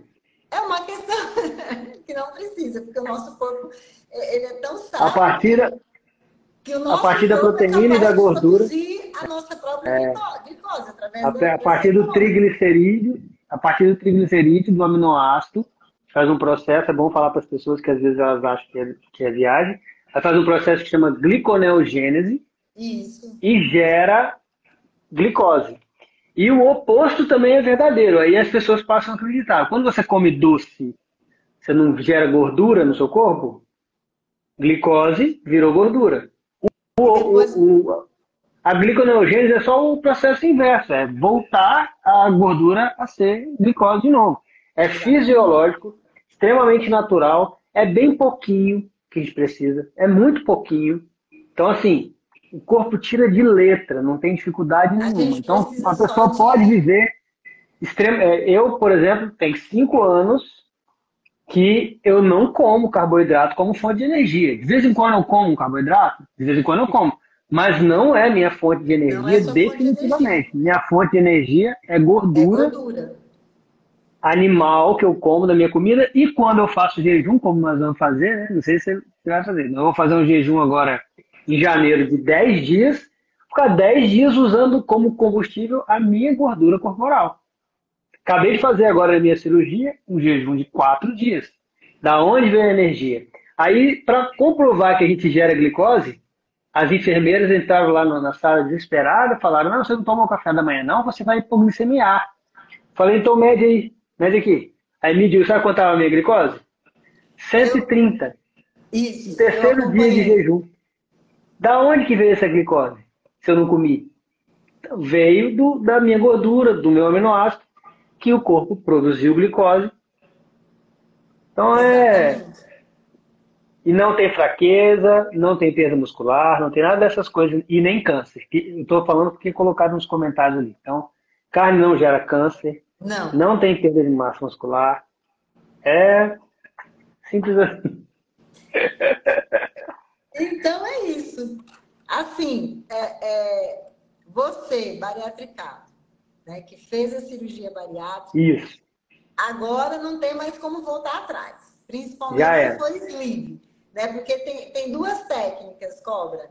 A, a, as duas principais técnicas mais realizadas no mundo e no Brasil. Bypass e sleeve. A bypass, que é a minha técnica, ela até pode ser revertida mas só se o paciente estiver correndo risco de vida, né? Se, se tiver risco de, de, de morte. Aí faz a reversão. Mas mesmo assim, a pessoa vai ter, vai ter que manter seus cuidados para o resto da vida. A sleeve, essa não tem como ser revertida. Tá? Não tem reversão, porque a parte do estômago ela é realmente retirada de dentro do corpo da, da pessoa. É retirada. Então, é, é uma tomada de decisão muito séria e que, principalmente exige muito autorresponsabilidade por parte do paciente. Ah, Neide, então você não indica, você não recomenda? Não, não é isso que eu estou falando. Se você tem a pretensão de fazer uma cirurgia bariátrica, faça consciente do processo. Não é vou poder comer de tudo um pouco, não é vou é, é, tomar só um, uma pílula, uma, uma vitamina por dia. Não, não é isso. É algo Se sério. prepara, né? Que, a, que o buraco é mais embaixo.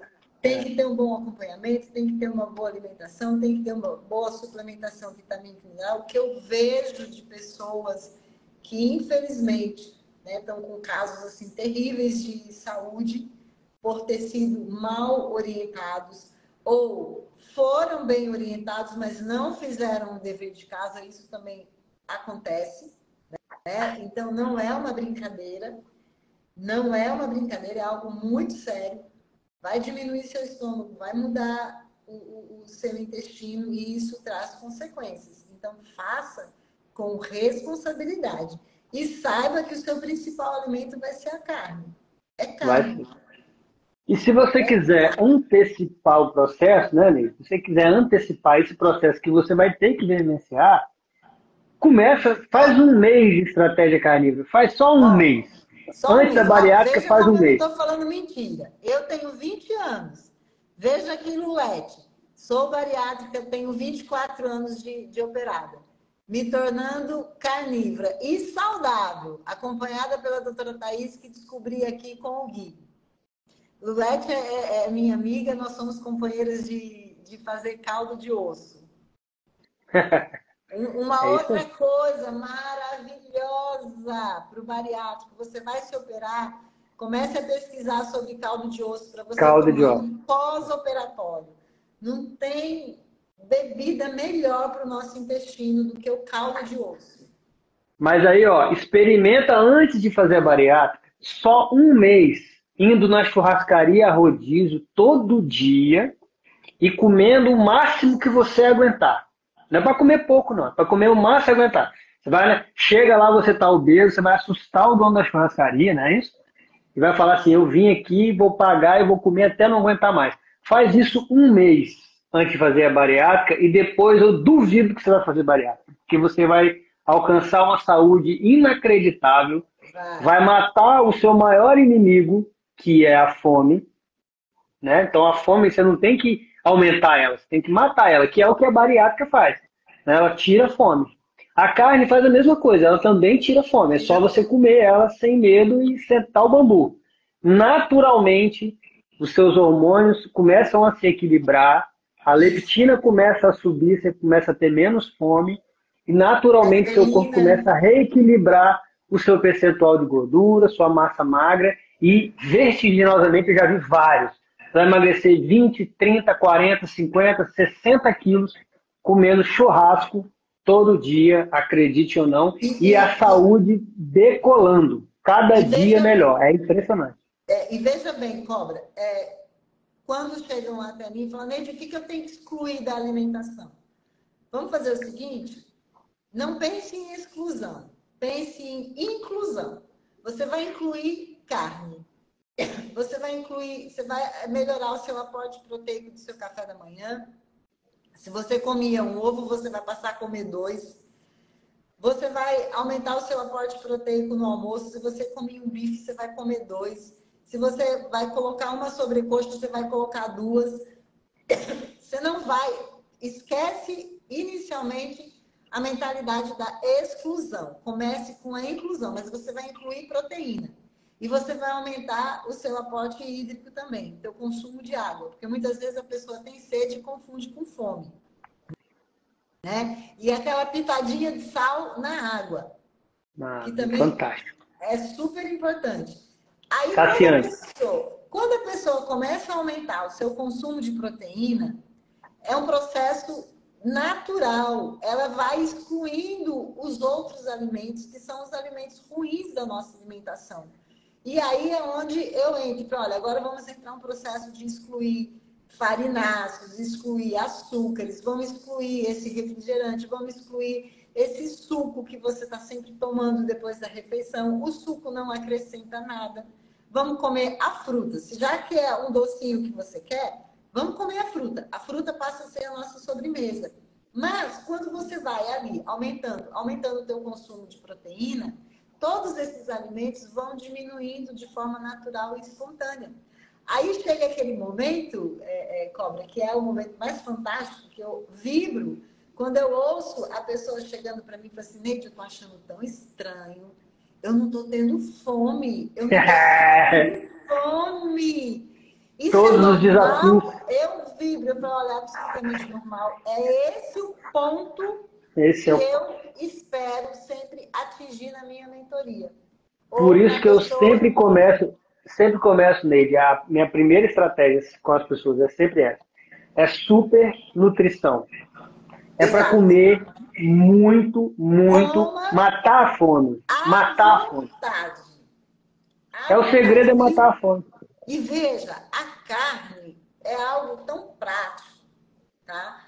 É, pega ali, é, corta uns, uns, pedacinhos, pega o bife, corta umas tirinhas, uns pedacinhos, coloca dentro de uma vasilhinha, um tapaué, coloca dentro da bolsa, deixa lá o seu kitzinho, guardanapo, talher. Eu tenho, né? Eu, eu tenho um, negocinho de plástico ali, eu tenho meu talher, eu, eu coloco meu guardanapo, taco dentro da bolsa, tenho sempre um lencinho umedecido. De repente, aonde eu tô, eu vou comendo. Dá com a mão mesmo. Só pego o lencinho umedecido e limpo meus dedos e pronto, beleza. De repente você pode preparar uns ovos de codorna em conserva. É, coloca ali uma porçãozinha, um azeitezinho, um, um, umas azeitonas sem caroço, né? Para não ter problema do, do caroço. De repente, onde você está, abre ali um potezinho, vai comendo, vai beliscando. Então, quer dizer, a, a, carne é muito prática. Prepara ali um rosbife, né? não vai precisar obrigatoriamente ser quente, pode ser frio. E é muito gostoso. Então, em qualquer lugar, qualquer momento. É, é prático, qualquer lugar tem um carne, carne é mais do que gostoso. Gostoso são essas comidas. Carne é delicioso. carne é delicioso. É uma explosão de sabores. Ó, veja para você ver, é, Cobra. Eu fotografei hoje meu almoço, né? Pesei, tava lá, 143 gramas, que foi sobrecoxa que eu almocei. Foi minha última refeição. E de lá para cá eu não comi nada ainda. E água, que eu tomo muita água. Então, quer dizer, terminando aqui a, a, a live, eu vou procurar fazer uma refeição, algum pedaço de carne, um, um, pouca coisa, e vou suplementar com o whey protein para ver se eu consigo bater minha meta proteica. Entendeu? Mas assim, Neide, você não tem é, hipoglicemia porque você fica muito tempo sem comer? Não. Muito pelo contrário, eu tenho que estar me lembrando de que eu tenho que comer, porque se deixar, eu fico longos períodos em jejum. Mas um jejum natural e espontâneo. Tá? É, é, Por estar nutrido. É, hã? Como? Por você estar nutrido, você faz o jejum. É isso. sempre essa ordem. Isso, isso. Tem, que reforçar isso. Veja, não estou aqui orientando nenhum bariátrico a sair fazendo jejum, pelo amor de Deus. A gente não pode perder a oportunidade de fazer uma refeição. Mas acaba acontecendo. Acaba acontecendo. E a gente tem que ficar mais vigilante porque a gente não pode deixar de comer. Ao contrário de você, cobra, que pode ficar longas horas, né? 24, 48 horas, nós, bariatricados, não, porque a gente tem que ter essa, é, essa janela alimentar, essa oportunidade de fazer uma boa refeição. Porque a gente consegue, é, é, a gente consegue consumir pouco. Né? Você não, você eu acredito que você senta consegue um quilo de carne tranquilamente. Um quilo é mole.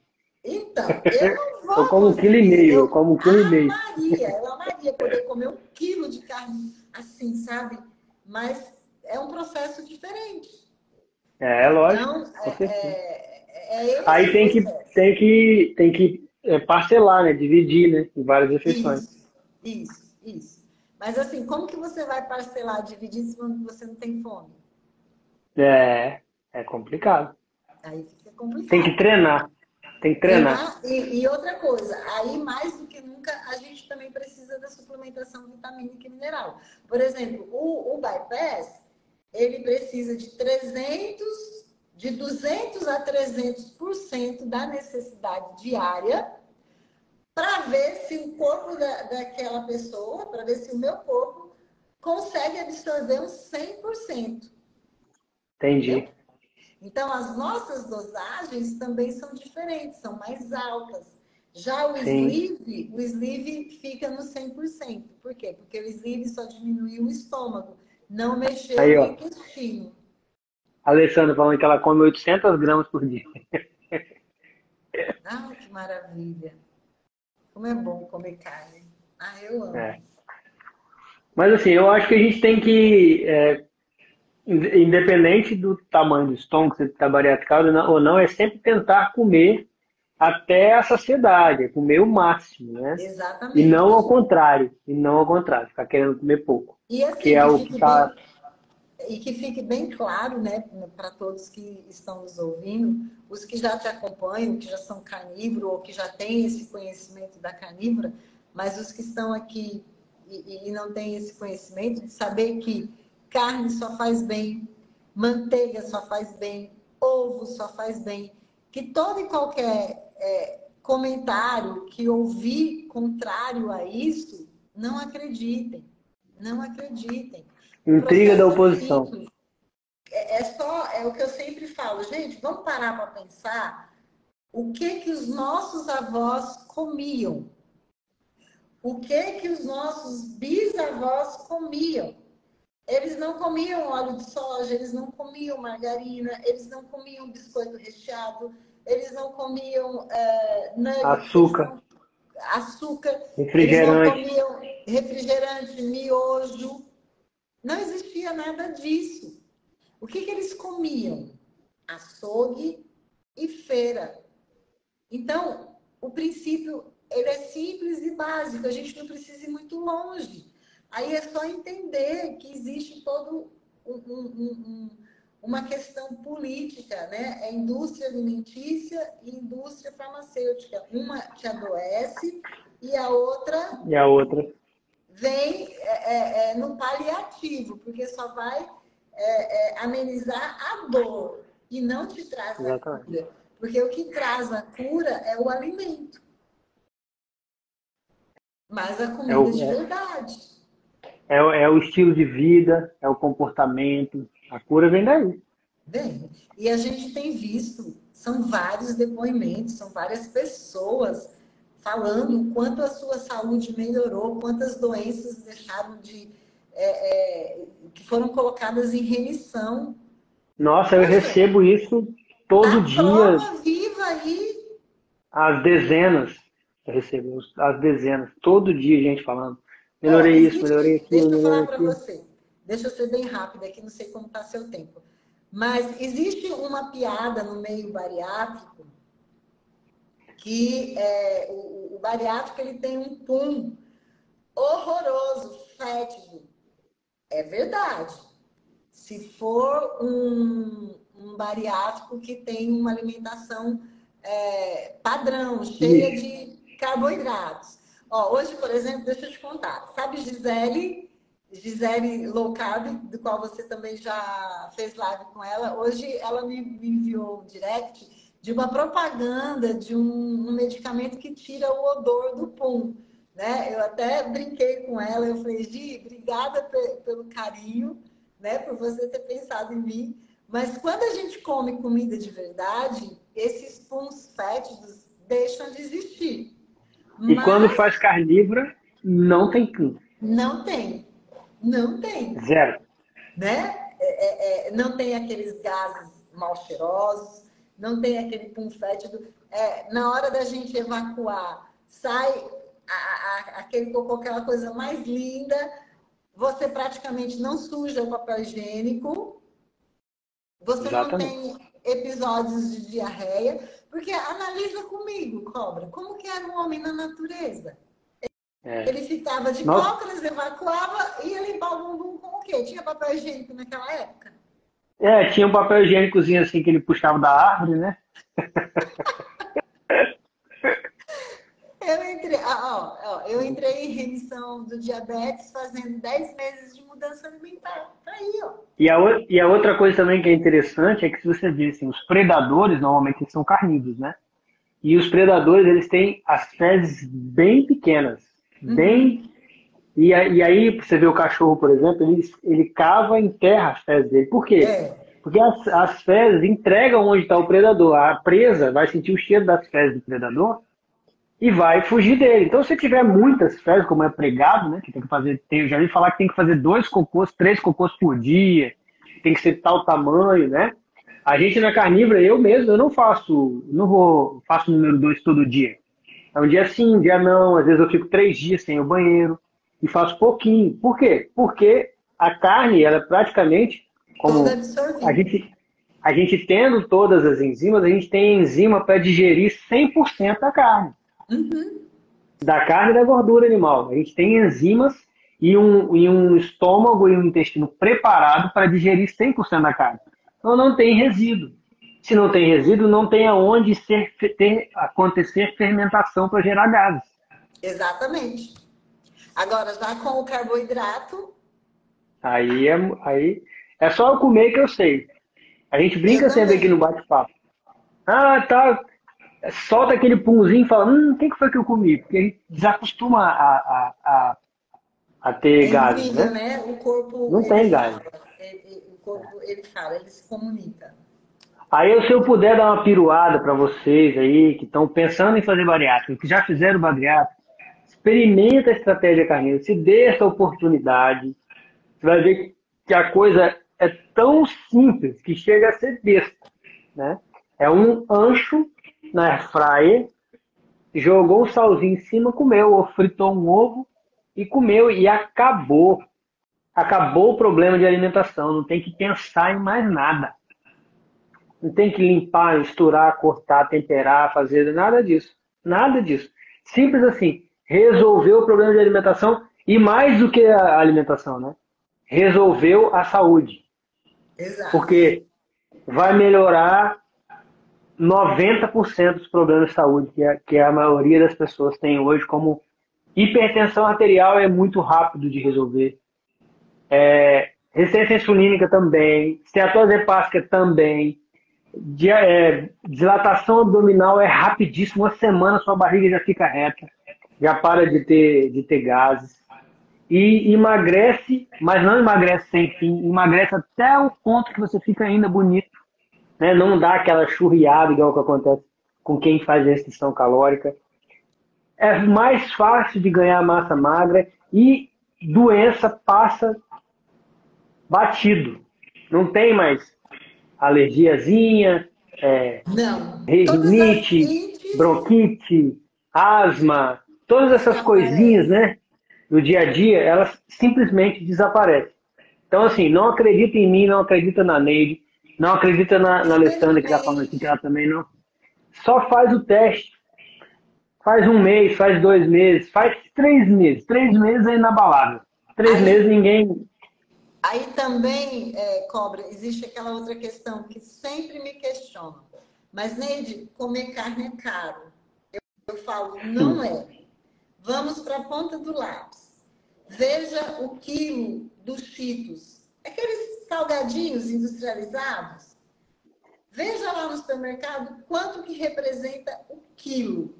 Veja quanto que é o quilo do cream cracker. Veja quanto que é o quilo do macarrão, o quilo de um biscoito recheado. Ó, Vocês vão vou falar por mim hoje. Fala é por mim hoje. mais caro que, o, que um quilo de carne. Falar por mim nós hoje, ó. Hoje. Estamos falando de picanha, nós estamos falando de carne, gente. Carne. Músculo. Hoje eu comi. Hoje eu comi seis ovos de manhã, ou seja, um baita de um café da manhã. Que se você não colocar que cada ovo custa um real, é menos, né? Mas colocar aqui um pente de 30, de 30 ovos custa 30 reais. Então eu gastei seis reais no café da manhã. E depois eu comi. Vamos colocar que eu tenha comido um quilo, mas eu não cheguei a comer um quilo, não. Um quilo de carne de porco, copa lombo, que eu fiz na churrasqueira, na grelha. Delicioso, um bife dessa grossura assim, ó. Comi um quilo e mais seis ovos. O quilo tava 17 reais. Então eu gastei 17 reais mais 6. Gastei 23 reais para eu comer hoje. E assim, eu estou super, hiper nutrido. Eu duvido que alguém consiga se nutrir com menos de, de 23 reais. Não, não consegue. E você vai ver. É, é, é... Não é um exemplo distante, não, é que eu comi hoje. Comi hoje. Hoje eu comi isso. Então tem tudo isso. Tudo. É, porque muitas vezes a gente vai ao supermercado, você vê aqueles valores de centavos. E aí você passa no açougue e você vê lá é, um quilo de filé de peito de frango, R$17,90. Né? Um quilo de acém, 28 e pouco. Aí você fica com os centavos do miojo, com os centavos, o um real do vitamilho, o um real da tapioca e compara com o quilo da carne. Então, psicologicamente, dá é mais a impressão de que é mais caro, mas quando você vai para a ponta do lápis fazer a matemática, você vai ver que é menos. E a outra coisa, você pode comer essa mandioca, você pode comer esse miojo, você pode comer esses cheetos, você pode comer mais uma fruta. Se você comer isso tudo junto, não mata a sua fome. Não. Não, não mata a fome. Se você comer a carne, ela mata a fome. Essa e é a grande antes, diferença. E, e, e, veja, Cobra, antes que nos chame de terroristas nutricionais, é, Caxias, porque como já falaram, Neide, você é muito Caxias, você é muito sargenta, isso é terrorismo nutricional. Eu falei, não. Eu estou hum. comendo o que me faz bem, o que meu corpo se adaptou. Nesse meu processo de cirurgia bariátrica foi a melhor alimentação da qual eu me dei bem, da qual eu consegui um peso estável e eu estou passando para você, estou te orientando o que foi certo para mim. Mas você vai ter que encontrar o seu certo. Então, faça do seu corpo o seu laboratório. Faça as suas experiências. Vai ouvindo o seu corpo. Veja como que o seu corpo, o seu intestino reage quando você come um pão francês. Veja como que o teu intestino reage quando você toma um, um suco de caixinha ou um, um, leite. Vai fazendo os seus experimentos. Veja como o teu corpo vai reagir quando você eliminar o açúcar. No mínimo, uma candídese de repetição vai deixar de existir, principalmente para nós mulheres, que é muito comum, né? muitas vezes o, o, causador principal daquela candidíase de repetição é o açúcar, é o, o uso do açúcar. É gostoso? É, mas vale o preço? É a candidíase de repetição, são todas as ites, é o diabetes, é uma estetose hepática, é a tua obesidade. Então, tudo vai ser difícil. Qual o seu difícil? É você quem vai escolher. Agora, o bom da carnívora é que você não precisa trocar tudo isso aí por uma, uma, um prato de peito de frango seco, salada e uma comida sem graça. Não é, é picanha, é costela, né? é cupim, é um, um, uma, um frango com pele, um galeto, né? um torresmo, uma carne de torresmo. porco, que são comidas, uma lagosta, um polvo, uma muqueca. Então, assim, as comidas mais deliciosas, os pratos principais de qualquer restaurante do mundo são carnes. Então, a gente não está falando para você abrir mão de comer. Na verdade, você vai ter agora poder comer as comidas mais você vai se condenar a só comer as comidas mais deliciosas de todas. É isso aí, não tem por onde fugir, não. É, mas, a gente fala, não, mas tem que comer isso, tem que comer aquilo, certo? Mas tem que comer a carne primeiro. É a tem carne a... que. É, é, é, vamos, é vamos, te dar músculo. Vamos partir para o encerramento aqui, que já são quase 10 horas. E, a, e o Instagram ele não gosta muito da gente, né? Daqui a pouco ele derruba, a gente perde a live, não dá para gravar. Então, eu acho que essa é uma grande deixa, que a gente falou lá no início. Você falou lá no início, eu pontuei que essa é a dica. Começa pela carne. Uhum. Começa pela carne. Proteína significa, eu não sei exatamente a composição da palavra, mas ela significa que é o mais importante. Proteína, esse nome significa que é o mais importante. Então, começa pelo mais importante. Depois você vai para o resto, se você quiser. Agora, se você não quiser ir também, fica só na proteína gorda, né?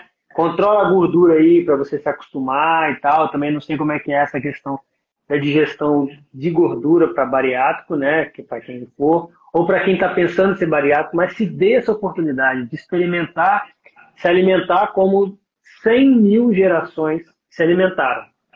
Deu certo por 100 mil gerações. São milhões de anos caçando mamute, búfalo, bisão, boi, viado, cordeiro. E a gente está aqui por causa disso. Então não faz sentido, faz sentido a gente ficar agora inventando que tem que comer folha, que tem que comer mato, que tem que comer galho disso, galho daquilo, porque é isso que é saudável. Não é, gente. A gente não é vivo. Ser humano é o animal mais carnívoro da Terra, historicamente. Né? Nós éramos o topo da cadeia alimentar. Nós somos os dominantes. Não é à toa que a gente dominou a Terra. Porque a gente uhum. era dominante. A gente era dominante na, nas cavernas e isso se ampliou para hoje dominar o mundo. A gente não era um macaquinho que estava na árvore comendo fruta, fugindo de predador e de repente virou uma civilização. A gente dominou o mundo muito antes da agricultura. E era comendo mamute. Exatamente. Então, bora comer carne, meu povo. Principalmente você, bariatricado, tem que comer carne, meta proteica. Proteína tem que ser a, a, o principal nutriente. Muito bom, muito bom. Adorei a live, Neide. Obrigado por ter aceitado o convite assim, Eu então em cima da hora, né? né? Essa oportunidade tava... de poder divulgar esse conhecimento, principalmente para nós bariatricados, que somos uma população muito desassistido em relação a profissionais da área da saúde. Então, é, revejam aí os seus conceitos. É, se precisarem de indicação de ótimos profissionais, me envie uma mensagem no, no direct e venha fazer parte dessa tribo carnívora. Ó, a Alessandra tá, tá agradecendo também, obrigado mesmo. Obrigada, Alessandra, eu que agradeço. Pô, que Prazer chato isso, a Alessandra ter caído ter conseguido voltar.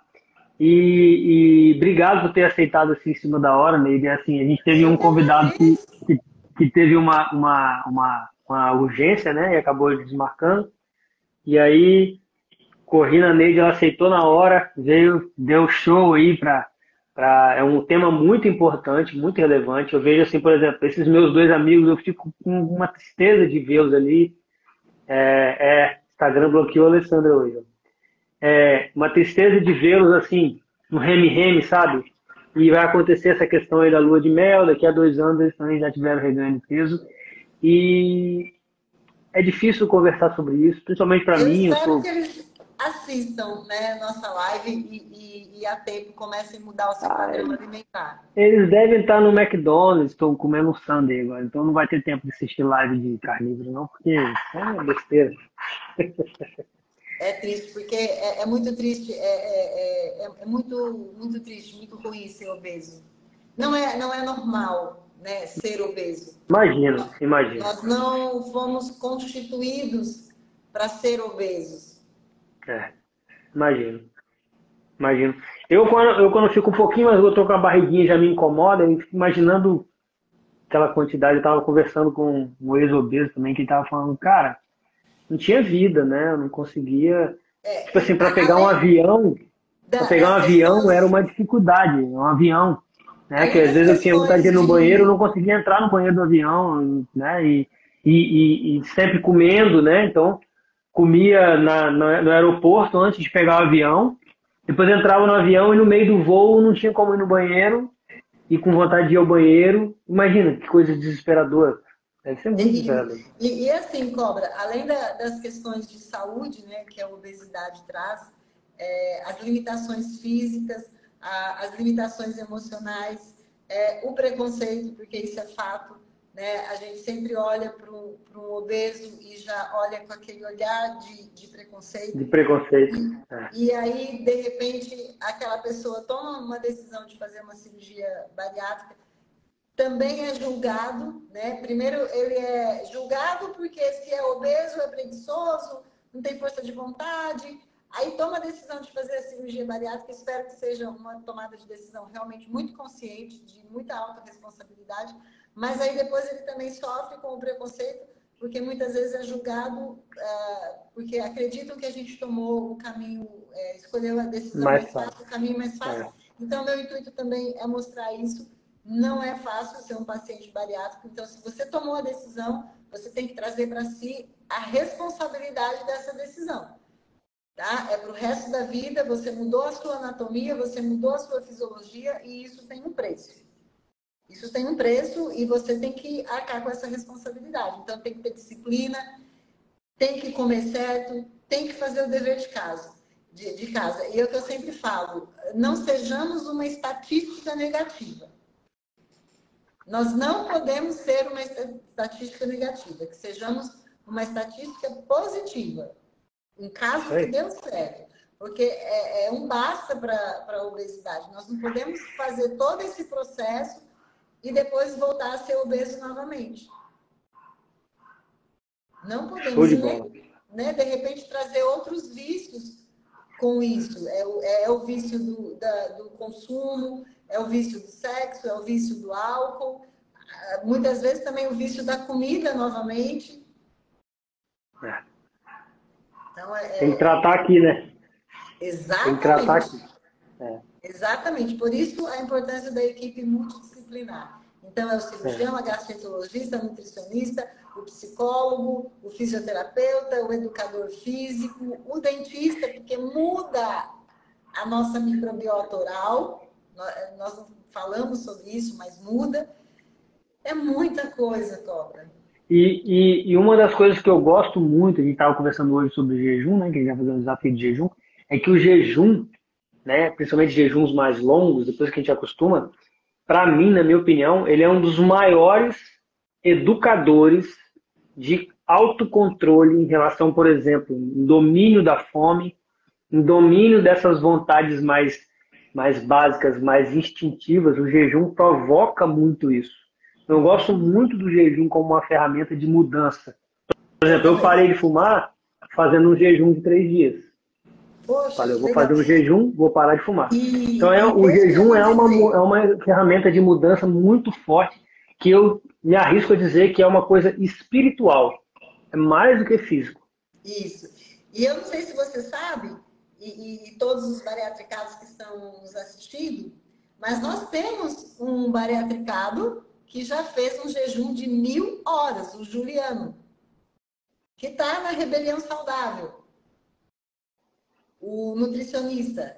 É, é, Júlio Santana. Júlio, Júlio. Júlio Santana, fez 42 dias. Ele, então, 42 dias, mil horas de jejum. Eu não bariátrico. acreditava. Ele é bariátrico há 22 anos. É. Então, o jejum, o jejum, ele não é passar fome. As pessoas confundem, né? Acho que ah, vou, vou fazer jejum, vou ficar desnutrido. Não. Quando a gente vai para o jejum, o corpo vira uma chave que não é mais a mesma, o mesmo funcionamento de quando a gente está no estado alimentado. É outro.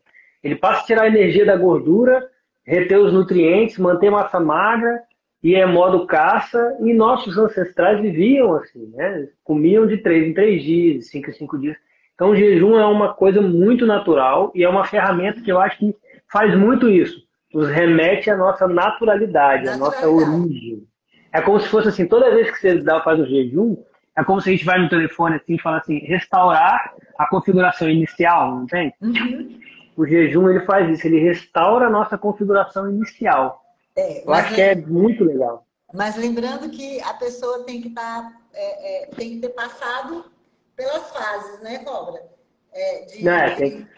começar o processo de mudança, fazer sim, aquela limpeza, fazer a faxina dentro de casa, para depois Primeiro tem, primeiro tem que mudar a alimentação, né, ajeitar a alimentação, e a partir de uma alimentação nutritiva e que propicia saciedade, né? e que te dá a capacidade de ficar mais tempo sem comer, você vai ampliando essa sua capacidade de jejuar. Uhum. É, eu eu já pratico falam... desde 2000, 2019 que eu pratico jejuns longos e fui treinando. E esse agora vai ser meu maior desafio, fazer 10 dias. Por isso que muitos falam mal do jejum, porque eles resolvem assim, da noite para o dia. É, não, não dá achando que é uma questão de, de modismo. Aí vai passar mal mesmo. Imagine um, um, corpo, um indivíduo que hoje tem a, a, sua base alimentar de carboidrato. No dia seguinte. Não, nem sabe usar gordura. Nem sabe usar gordura. Vai passar mal. Não pode. Não é vai. assim. Tudo tem que ter um, um preparo. É, isso aí. Mas, Neide, então, muito obrigado. Muito obrigado. É, Alessandro, uma pena você não estar tá aqui com a gente. Pô, Insta, Instagram tá aí estragando nosso, nosso bate-papo carinho, mas continua assim. Muito obrigado mais uma vez, Neide. Agradecer a todos que participaram aí, tiveram paciência para nos ouvir aqui por duas horas e cinco minutos, quem ficou até o final. E até a próxima. Até a próxima. Der, me coloque como colaboradora. Tá bom. Então tá, abraço, boa noite, pessoal. Boa noite.